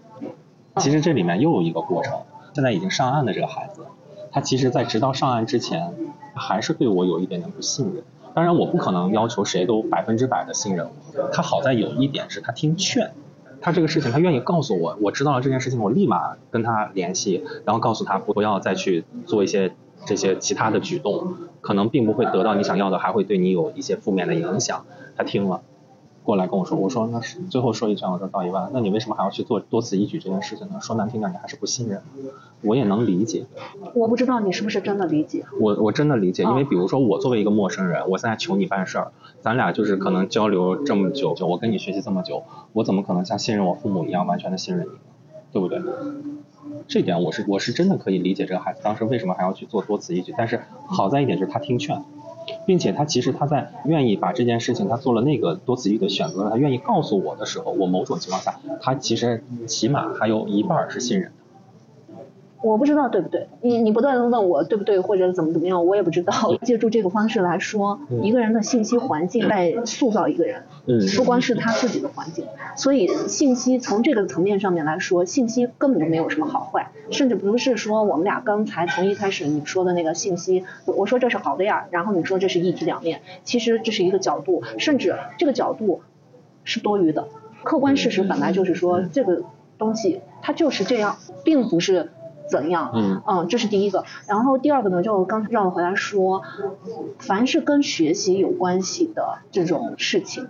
别说是你的这个领域，甚至他们那些上 E EMBA 呢，去健身房呢，嗯还是他们去跑步呢，还是说他们去美容院吧，或者怎么样？你是不是都得当事人他得有个自己的主观能动性他要去啊？所以可不可以理解为，就是现在其实信息非常爆炸，但呃是这个跟信息没有关系。自己能做判断的人少之又少。我同意这一点，说的这个话是没有问题的，更何况是一个说让人投入脑力和体力行动的一个事情，怎么能保证这个结果呢？他本来就是付出额外的体力和脑力，他就是反人性的。你花钱是容易的，对但是你去花钱把这个过程履行完，对于大家都是一个因人而异了。我突然听你这样子说完以后，我忽然想起来前些年就是二十多岁的时候，我朋友说有精神洁癖，我忽然间在这一瞬间，我好像突然间明白了。OK，刚才说的就是大家只要具备自己选择的这种能力吗？还是一个判断？还是判断吧。你一直在说这些，不管学生还是家长，或者你的同行啊，或者怎么样，不管他是什么样的竞争的一个状态，你要知道人是不断变化的，对，他要一个阶梯一个阶梯的去上。这个里面你说是节省了他时间成本吧？也许是，他可能错过了另外一番风景。嗯，就是你刚才跟我说，我如果去找到最顶级的那个瑜伽教练，哎，不一定是最顶级的。都没有更深的认识和喜好的时候，我可能觉得至少市面上面宣传的顶级的老师，他是针对我这样的小白宣传的嘛？他肯定不是，那我就不是他的目标客户，那我怎么能接触到他的信息呢？也许我能听到，但是我觉得我可能够不上那个格去上的。所以这里面其实还有一个条件，这个条件如果用佛家的来说的话，是缘分。所以你刚才说的所有的一切。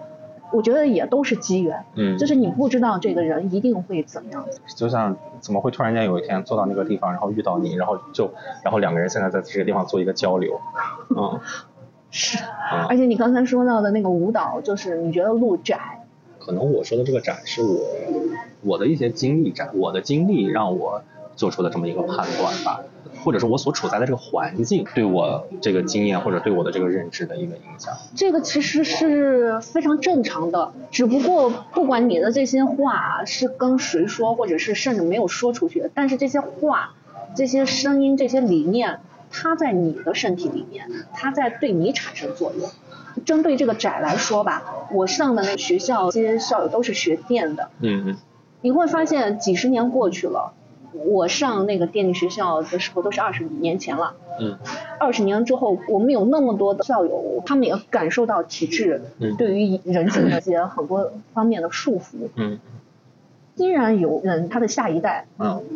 说这个专业上面的选择还是这个能源领域嘛，嗯嗯，到底时代有没有变化，还是人的观念？没变，或者大家就觉得这个还是 OK 的，就是你不能说这个专业是宽窄的，他是说那个觉得有确定性，嗯嗯，和你的那个角度就不一样。我只是有一点点感慨，就是二三十年过去了，也没见大部分的人他一定会做出改变呀。所以如果说那个窄的话，我现在可能想到了就是赚钱的路子窄吧。哦，这个也是我那会儿我坐在那儿的时候，我想说每个人使用舞蹈的方式是不一样，对，我们的工具是不一样的。就我现在来看，我有没有学那个专业，或者说是我有没有进入到这个能源领域的环境，对我的人生是有没有塑造，肯定有。如果你自己真的很想走你自己的那条路的话，你就是晚一点也没有问题。嗯。你刚才所说的这个，不管是时间成本啊、路啊等等，都是我们人太害怕了。嗯。恐惧。教育和医疗吧，就是人们的刚需，它的出发点不是美好，听起来是美好。但是你细想一下，就觉得它整体的是害怕，至少现在整体的氛围大家是害怕。对。回到你刚才说的那些所有的事情上面，嗯，它是一个整体都是这样子的，那就不是你的什么专业、你个体、你这个领域，呃，或者你这种经营方式，它产生的一个什么？我能左右的，并不是我能左右的。我们人们就不需要去左右，我们只是接受，然后知道我们的目标。对。就可以。我最后反正就是给我自己现在的一个定位吧。嗯。我只是提供一些信息，啊，或者是提供我的声音。嗯。如何做判断？我把选择权交给对方，我是不能给你做出任何选择和判断的。就是我的经历之后，给我带来的一个一个结果吧。啊，所有这个这种咨询或者服务领域啊，嗯，好像它只能做到极致。就是就是说回到我自己这一块儿啊，就像我去学佛学这个专业，很多人就问你学它干嘛呀？能干啥呀？第一个职业就是你这个专业你学完之后，再说直白一点，你拿啥吃饭呢？你怎么吃饭呀？就是很多，我以前的话我可能会 啊一大堆，我能解释很多。经历了这些，嗯，就是包括前面跟您分享的这些自己从业以来的这些之后，我慢慢我发现。有的时候不需要去说太多的解释，我就一句话，我说可能缘分到了。哦。我就说了一句话，我说可能缘分到了。这个缘分到了，你可以理解为条件条件充分了。因为我没有达到那个入学的要求，我肯定是上不了的。哦，OK。你特别自洽是吗？我如果不自洽的话，更矛盾，不能说分裂，更矛盾。就是理想和现实之间，我一定要找到一个自洽的平衡点呀。我觉得你好坦诚。这个不应该是今天在这个时代当中一个状态吗？不然的话变成什么发疯了，或者说是满身的戾气吗？不应该这样子的。我我的这种自洽，并不是说是我满我安于现状，或者是我满足了我自己当下的这种状态。但是我恰恰发现自己这种平衡、这种自洽。可能对我相对我自己而言，是我的一个力量，一个在这个社会去生存或者是生活的一个力量。哦，OK，你这样说我明白。嗯，坦诚，我一直是一个坦诚。那我再问你一句你觉得你自己自由吗？嗯，自由是相对的，我的精神状态是很自由的，但是呢，我也有不自由的地方。我这个不自由呢，是我自己选择的不自由。比如说，我没有勇气去，呃，在毕业的时候直接去那种啊北上广这样子的城市去入到那个环境当中去打拼，或者是生活生存。从这个层面来说，我觉得是不自由，或者说没有勇气。我不知道。你觉得你现在自由吗？哦，挺自由的呀。那那些就不是你可以拿了过来再来说的。甚至可以说，如果说真的要回到当年二十来岁的时候，我可能在当时的情况下，我还是会做出那样子的选择。或者，您您给一个界定吧，这个自由。我觉得每个人心中的那个自由和那个程度是不一样的，但实际上它是一模一样的。哦，那要是这么说的话，那我觉得我还是蛮自由的。啊，因为我就像您说的，我还蛮坦诚，或者说我挺自洽的。我我个人觉得啊，这个能做到一个自洽的状态，应该是对于自由是有一定的认识了吧？我也不知道啊。你也不知道。我我只是来问出来这个问题而已。我们我们不需要把它陷入到一个概念的漩涡里面去。我很感谢我母亲给我没有那么多。强加的东西，我想走艺术这条路，考大学也好，我想去韩国读这个专业也好，嗯，就我的母亲并没有给我很多她的建议，或者给出她的一些什么。我妈就一句话，就你想读你自己折腾去，她自己折腾什么情况那是她自己的路。就我妈在我选择一些什么的时候，几乎都不会去问她什么。我妈用一个最粗暴的，但是我觉得又是很智慧的一句话，我又不懂，我干嘛要去给她什么建议？所以某种情况下也是这样子的一个家庭环境给我带来的这么一个影响吧。所以我觉得，如果从这个层面来说，我还是蛮自由的，起码我有选择的自由。嗯。那你对人生还有什么样的期许吗？没有也行。呃，不能说没有期许，那没有期许，我四大皆空了，那就。但是我现在啊，适应历程，所以这个期许到底是什么，我我就不透露了。一定是有期许的，无论是事业上的期许，啊，感情上的期许，啊，还是我的呃个人能力成长层面的这个期许，是一定有的。如果没有期许的话。那又会是一个什么状态呢？我我想象不来。哦，OK，那我问一下，呃，关于这个期许啊，嗯，就是你不用说具体的内容，但是我们也可以把它稍微具象化一点，来形容它的状态。是说这个是完成了一个标，还是说上了一个台阶，还是说有一种扩展感？话语权，就是我在舞蹈这个领域当中的一个。话语权，舞蹈研究、理论研究这个领域的一个话语权。嗯。但是至于能做到什么程度、什么状态，我就不知道了。OK。可能是呃宁夏这一个地区的，或者说是西北这么一个区域的。嗯。那也可以。那这个不是我可控的，但是比如说是在宁夏这区域有一个话语权，或者是在西北这个区域当中有一个话语权，那也 OK。但是我并没有给我自己设置一个限度上限，或者说我必须在四十岁之前，或者在什么干嘛之前啊，这个我没有。啊，至于这个期许到最后能带来一个什么样的一个范围的广度，那我我没有期许，我这个时候就很随缘。OK，那你回来要做什么？回银川吗？嗯，我没考虑回银川，等于是我家在银川嘛。我我去韩国之后，把西安的房子什么东西全都退掉了。嗯。我毕业啊，我一直是在西安这个生活、居住、工作的嘛。所以你会回西安？呃，毕业之后吗？对，从韩国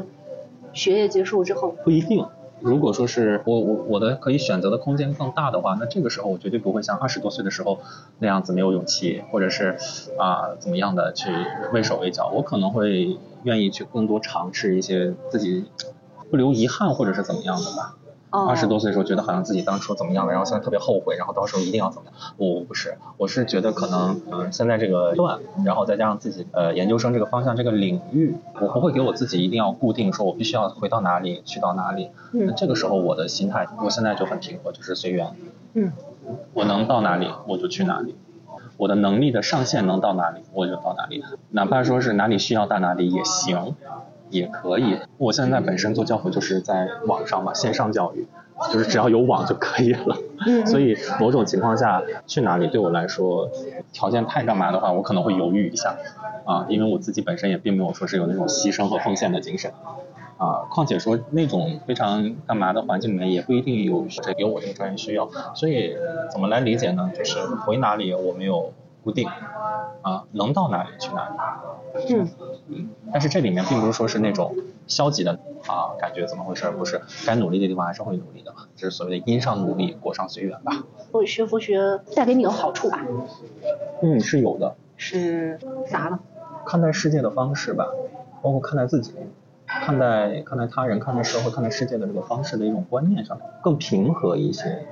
啊，并不是那种非黑即白的那种状态。看世界、看人性啊，看待任何的角度平和一些。觉得你有过至暗时刻吗？至暗的时刻，对，心灵上的，不管是什么，就是你自己觉得是至暗时刻，有有过。啊多吗？你这个如果没有标准的话，我觉得，嗯嗯，我甚至现在回来要准备这个的，通过这个考试，我觉得也是一个至暗的时刻，啊啊，如果说是心灵层面的话，你自己肯定知道是什么。呃，我可以很坦诚的告诉你，我的心灵层面的话，就是在我的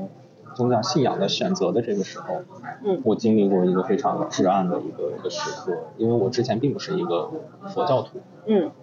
那至于那个信仰我就不说了。比如说，一个信仰它肯定是有一套自己的价值观，一个看待世界，无论是伦理层面的、道德层面的、精神层面的，甚至是生死层面的东西。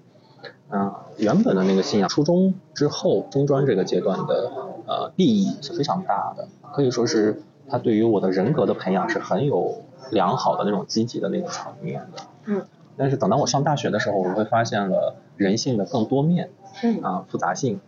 然后以及这个信仰当中并不能给我一个可以令我在逻辑层面、嗯理性的认识的层面给我一个满意的一个回答的时候，这个过程当中又接触到这个佛教的套体系。那个时候就好比说是你的价值观在做一个斗争，或者说你的信仰的选择在做一个斗争。因为对于一个没有宗教信仰的人来说，你这个从这个信仰跳到那一个信仰当中，可能你要面临的不仅仅只是一个所谓的一个信仰自由就可以这个回答的一个点。咱说一个最唯心的一个角度，可能你倒是你死了以后到底是上天堂还是下地狱的这么一个状态，你知道吧？嗯，就更换操作系统。可以这么说，就是更换这套操作系统。哎呀，那个时候真的是我在大三的时候出现了这个情况，一四年、一五年、一六年、一七年、一八年，我是在一一九年还是二零年，我忘记了，我才把这个关过了，嗯然后重新这个在佛教里面皈依，然后去受戒这方面。我受戒是今年受戒的。这长达六七年，对，一三、一四、一五、一六、一七、一八、一九、二零，哎呀，六六七年的时间，我的心灵当中是一个可以说是一个非常，嗯，就是就你所说的一个至暗的时刻吧。你经历这么长，嗯，嗯那这段成长对我来说是有帮助的。嗯，嗯，好处是什么？灵性，灵性的成长，就是你的哦心灵的层面，或者是你的精超越这个不能说超越吧，就是精神层面吧。嗯能够在这么长的时间过程当中，我为什么一直跟你说能够平和下来？嗯因为这个经历我会非常怎么说呢，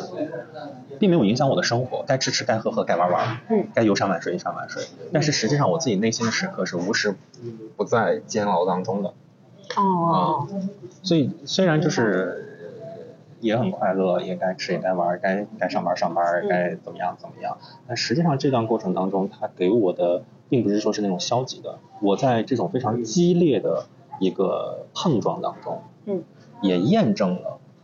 我最后所做出的这个选择，呃，起码对我来说是合适的。嗯。但是某种情况下，我并不是说抨击我之前的那个信仰是错误的，嗯。或者说我抨击我之前那个信仰是误区或者怎么没有。嗯。我现在用佛教的角度上面来说，我我可能是小学毕业了，嗯。我现在需要初中、高中甚至大学的信仰的这个学历啊，加引号的话，嗯。可能之前的那个小学或者是代表这个初高中的这个，他没有办法再给予我力量啊，或者是可以左右我的一些价值观的判断，那我就在这么长的一个时间当中，然后我验证我现在所选择的佛学的这个专业是可以满足我在无论是纯粹的一种理性的逻辑的推论判断上，还是一种感性的，或者是呃一种精神层面的，或者是一种灵性层面的一个需要。嗯所以这么长的时间对我来说，我现在回想痛苦吧，好像我已经被治愈了，好像并没有觉得是个痛苦吧。，OK，那我问你第二个问题，啊、现在除了平和之外，你会有活着的那种愉悦感？活着的愉悦感，对，嗯，活着的这个愉悦感，或者作为人的那个愉悦感？我不能说是有愉悦感，嗯我觉得我很有幸运，嗯。我觉得我很幸运，，OK，就是我能作为一个人，我很幸运，嗯。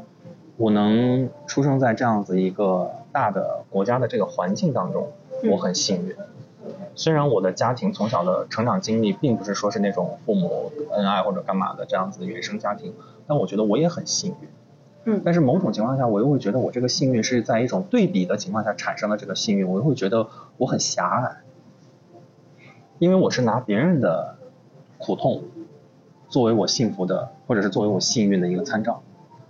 几乎百分之九十九的人都是这样。是这个样子。嗯所以我不能免俗。即便是我有了这样子的一个信仰，我会发现我的思想当中，或者是我在做一些判断，或者我在做一些传递的时候，我依然需要这样子的一种对比的时候，嗯，我唯一能告诉你的就是我是幸运。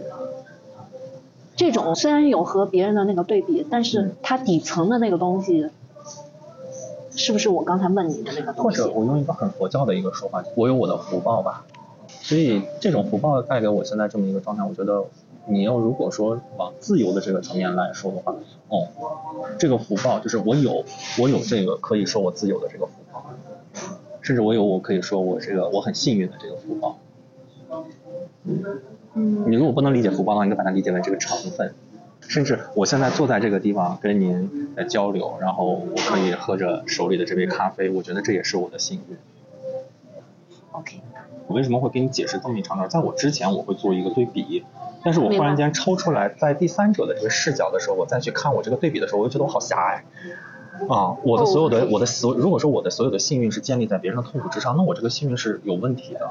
OK，嗯，但是我又从另一个角度来看，我现在自己的这一条，我并没有是牺牲别人，或者是背后捅人家刀子，我才走到我现在的这么一个状态上来的话，哦，我又明白了，哦，我的这个幸运其实就是我自己的一个福报。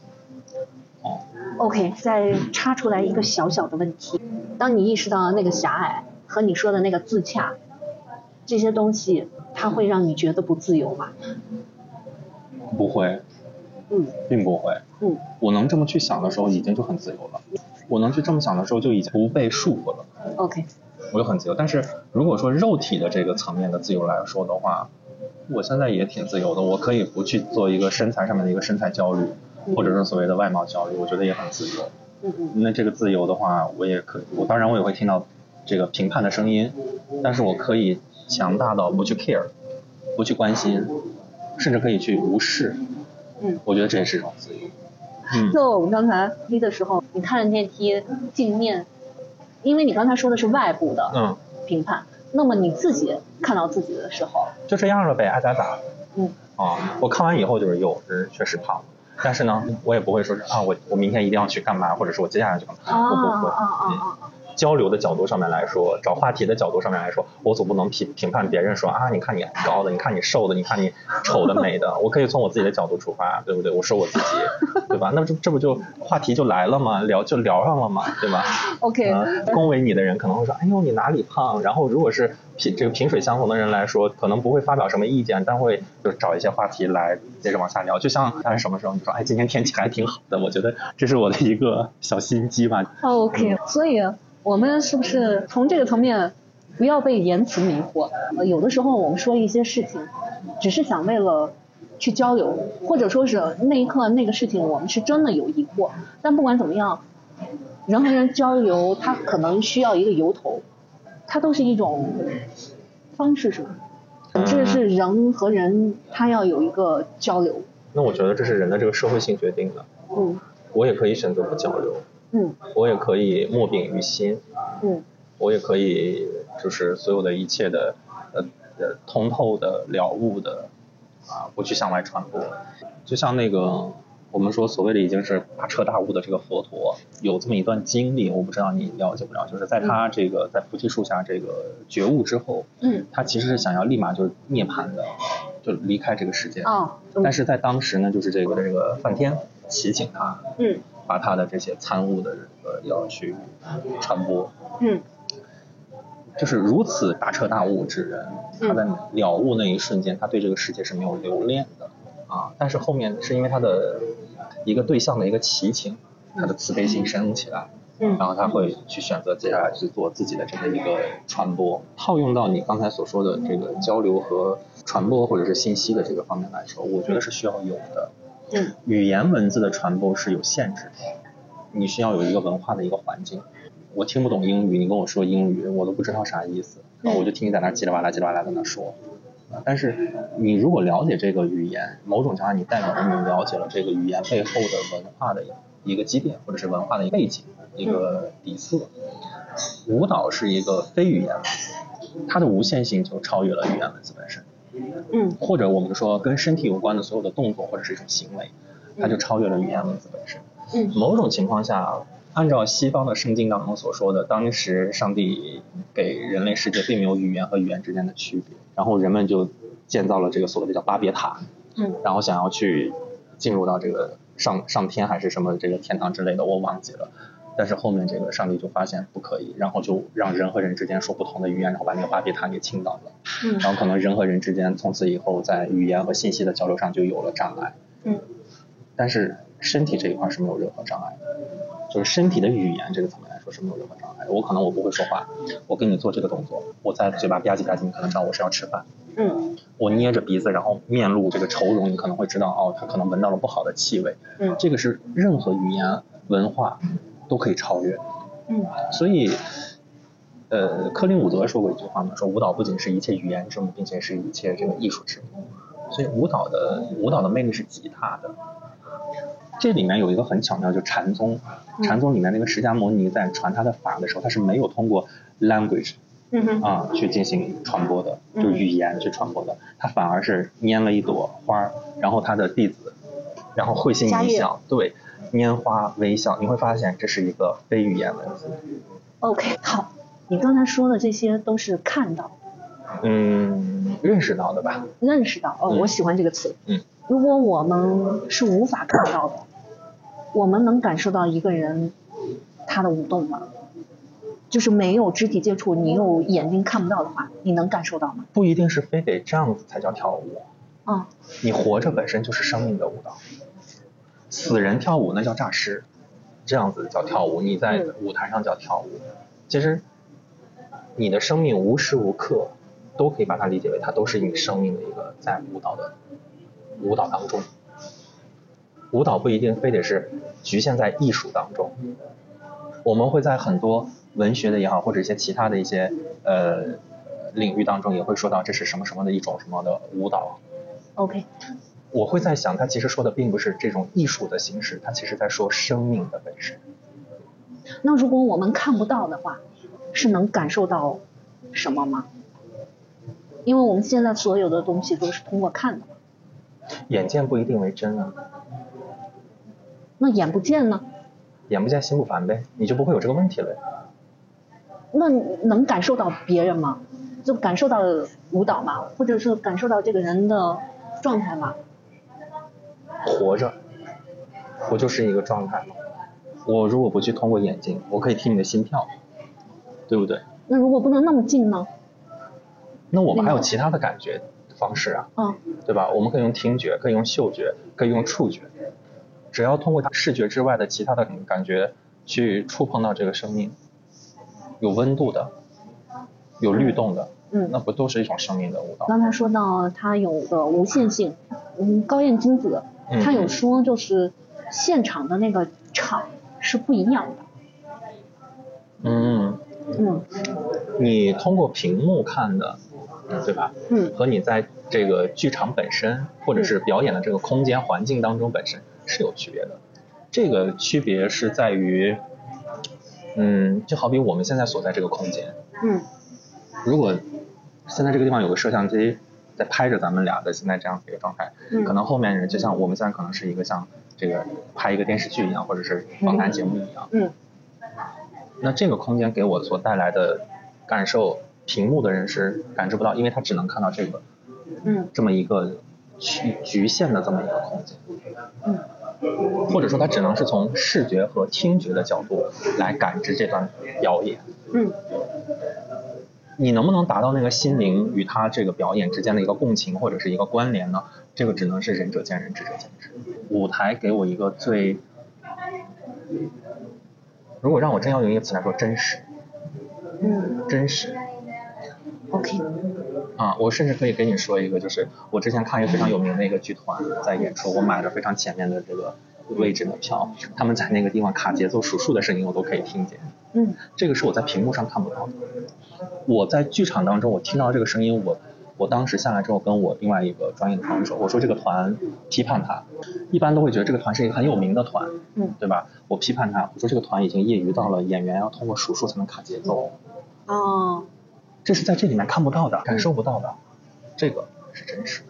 就不是说舞蹈了，那就是说一个人他站在这儿，我们到底能不能感受到另外一个人的气场和他散发出来的不可见的？能量是吗？嗯，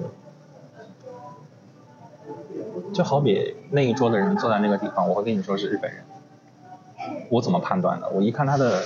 体态，你是通过看，我是通过观察，然后最后我听到他们在说的语言，嗯前一步是让我有了这个想法，后面这一听给了我一个准确的答案。这个东西我觉得是需要个人经验的，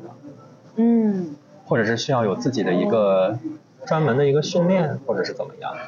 嗯，我从我的经验上面来说，我曾经见过有人是真的可以这个用气让我感知到他在我的手上在写字，就这样子隔着空，这个是一定有的。嗯那你如果你没有这个经历，你只听到别人去说，你会觉得这个东西很玄乎。嗯那只有自己的切身的经历，你要不你去实践它，嗯你要不你就接触到这个，那嗯你可能就会有答案。咱们现在去到一个古堡里，或者是去玩儿这个那叫什么密室啊，啊，就类似于这种的。你在这个环境当中，你一定会受这个环境的影响，会带来你这个情绪或者是感觉上的对感觉上的一些影响的。这个不用那么玄乎来理解。哦当然还有一个这个就是我刚才说的这种，啊、可能是这个也是有的，并且在我自己的经历当中，我可能我还没有这样子的。这个能力啊，我没有达到这个层面，但是在我的经历当中，我是接触到过的。所以人的磁场，我觉得是这个看不见的这种干嘛，我觉得是有的。所谓的你跟这个人这个接触，你跟这个人相处，通过他的呃言行举止，我们两个人这个相谈甚欢，或者是话不投机，这嗯其实也是有一个能量来来解释。啊，那嗯另外一个，你像练瑜伽的时候，我们都知道通过运动加速新陈代谢，对吧？会提升你自身的能量，阳性的能量。那这个用西医的角度说叫新陈代谢提高，加速体温上升，嗯对吧？但是用这个中医学的理论来说，呢可能就是你通过气血的涌动带来了你的这个阳性能量的上升。那这个能量也是一种能量。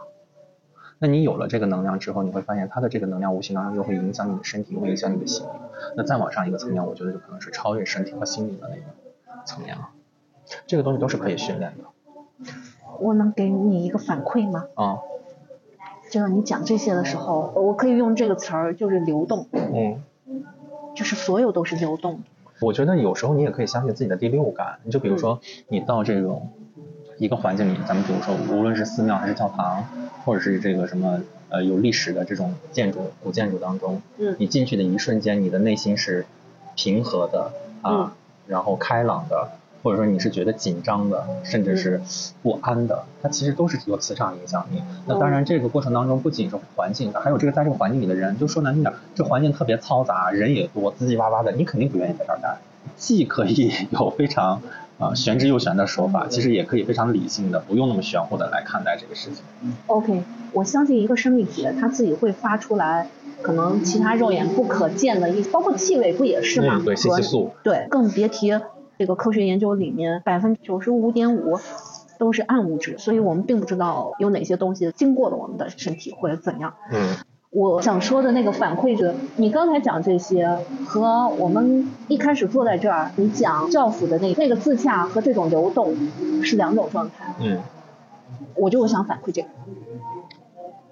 因为你当时说割裂，然后你要用自洽这种方式，相当于把自己给给稳在这里，或者给 中和掉。呃，对对对，和这种流动是不一样。嗯嗯，没事，我只是想给一个反馈，你不一定非得。我我承认，就是我身边的朋友，很多人就是当知道我去读了佛学这个专业之后，他们一点都不觉得意外，有可能啊，也就是你。嗯。他们会给我一个说，也就是你能读，他们根本不意外我，因为我在中专也好，在大学期间，我所彰显出来的就是我跟其他人的一个最大的不同，就是我追求的都是一个，呃，有的人会觉得说就是追求精神层面，其实我追求的是灵性层面的东西，嗯。啊、但是这个灵性的东西，我觉得今天这个词让人弄烂了啊，我就不愿意，我就不愿意说这个灵性的东西，可以代指吧，就是说我在追求精神层面的一个力量，所以我会显得跟与众不同，并且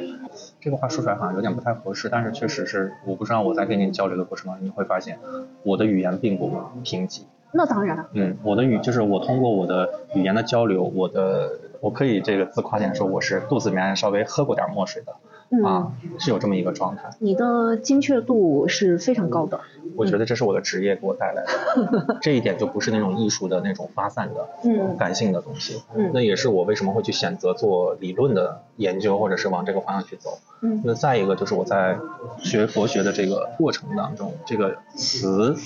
就是语言和文字，虽然佛法明心见性，对吧？有时候你用一个文字再去说明的时候，其实已经是着相了那个相，嗯但是你没办法，你必须要让人知道。对，那这个时候就需要你文字的一个准确性。是，所以某种情况下就就导致我现在我给我学生在教学的时候，你知道错别字啊、病啊等等方面，我就那天我就说了嘛，我是一个在舞蹈圈教基础语文的，嗯嗯，那个话叫言语道断。嗯，我给你分享一个趣事。您讲，上个月陪朋友，嗯，和他的女儿一块儿，我们在在户外。他那个女儿特别可爱，要上一年级了。他母亲去开车，女儿就要坐我的车，我们走另外有花的木木栈道。他呢就要拿手机去拍那些花，结果手机不都没电了。我我教了他另外一个方法，我说如果你喜欢这朵花，然后你就去亲它。嗯，他刚开始的他觉得不可以，总是觉得为什么会这样做呢，或者什么的，我就给他演示了一下。后我喜欢这朵花，我就亲它一下，然后他就开始这样做了。那一路，然后他就看到他喜欢的花，他就亲。还有一枝花呢，枝干断了，但是还是接在那个枝上，只是折在地上了。他都把那个折在地上的那枝花就给扶了起来，亲了一下，又放下。后来他就忘记拍照这事儿了。我在想，可能我们是因为太喜欢一些事情，所以想把它拍下来。这这只是我们知道的一种方式。嗯但如果我们可以换另外一种方式的时候，也是 OK 的。只不过我们不知道，或者我们忘了用另外一种方式。嗯，你在跟我说的时候，我就想到了一句话，就是人是环境的产物。在接触你之前，他并没有知道，就是可以用这样子的方式去跟这个花有一个互动，或者说跟这个花有一个接触。没有遇到你之前，并没有一个人这样子去去启迪他。再一个呢，我本身是一个，嗯，我喜欢拍照，但是又不是拍特别特别多照片的人。尤其是到一个旅游景区之后，我很少去做合影。但是有朋友说啊，你合个影吧，我就会合。一般来情况下，我就是会去用眼睛去看。嗯我看完之后，我觉得这个景我记住了。某种情况下，在这个景色当中，我稍微能够想起一两句诗文，哎，我觉得一下子这个诗诗文的东西在这个地方此时此刻再去具象化，我觉得很有意思。我是一个这么一个状态，我不太依赖一些其他的东西帮助我去记忆。我觉得有的东西你需要去记忆，有些东西你忘了就忘了。有好有坏，照片、朋友圈我也会发，啊、在国外的时候那个 Instagram 我也会用，对吧？没有任何问题。但是你不能陷入到这个当中，嗯这个度你怎么把握，这个就难喽。其实事情本身并没有什么好坏，科技发展到今天，对不对？嗯啊，越来越对我们的生活有一个便利，对吧？嗯为我们去看这个世界，或者说记录这些这个世界，记录个人的各方面越来越方便，而且是设备随着科技发展越来越便宜，可以走入寻常百姓家，我觉得是非常好。那最后的一个落脚点在于哪里？就是这个人在使用这个物的时候，他的度，嗯他在做这个事情的这个度，这个就难了。有的人就陷在里头，嗯，摆拍不就出来了？这个里面物包不包含我们的身体？你如果说是在记录自己的身体的这个过程当中，我一定要啊多么的精致，要呃什么样的华丽的奢侈的东西作为一个铺垫或者作为一个陪衬的话，那我觉得可能是有的。嗯但是总不可能说天性释放，然后赤身裸体的在那个地方做记录吧？嗯嗯呃，也可以，艺术家嘛，没有任何问题。但是如果在干嘛的话，这个度一旦过了，可能就是个变态嗯嗯，或者窥窥探的这样子的一种病态的这么一种情况，还是度，还是度。身体的话，舞蹈搞舞蹈史研究最大的遗憾就是历史当中对于舞蹈这种身体流动性的东西记录太少，就是不可以说就是几乎没有。我们去看敦煌的壁画，我们去看任何的舞谱的记录，它都是一种很片段的，或者是一个静态的一个画面。嗯今天我们可以有各种摄像的设备，好吗？嗯，嗯，也好，都是一种补充。都是一种补充啊。我们可以今天看到百年前的那些舞蹈的先辈们是怎么去舞动自己的身体的，它不会变得抽象，它可以非常具体的在我的眼前让我看到。嗯但是某种情况下，我们又过度的去相信自己看到的这些东西了，嗯很有可能会忘记用内心或者是真的去参与到其中去感受，去真的去实践这个，去舞动这个东西的时候，就不见得是个好事情。是不是还都是一个过程？嗯，我觉得不是过程，是取舍吧。 가려 합니다 아픔을 남겨두고서 당신과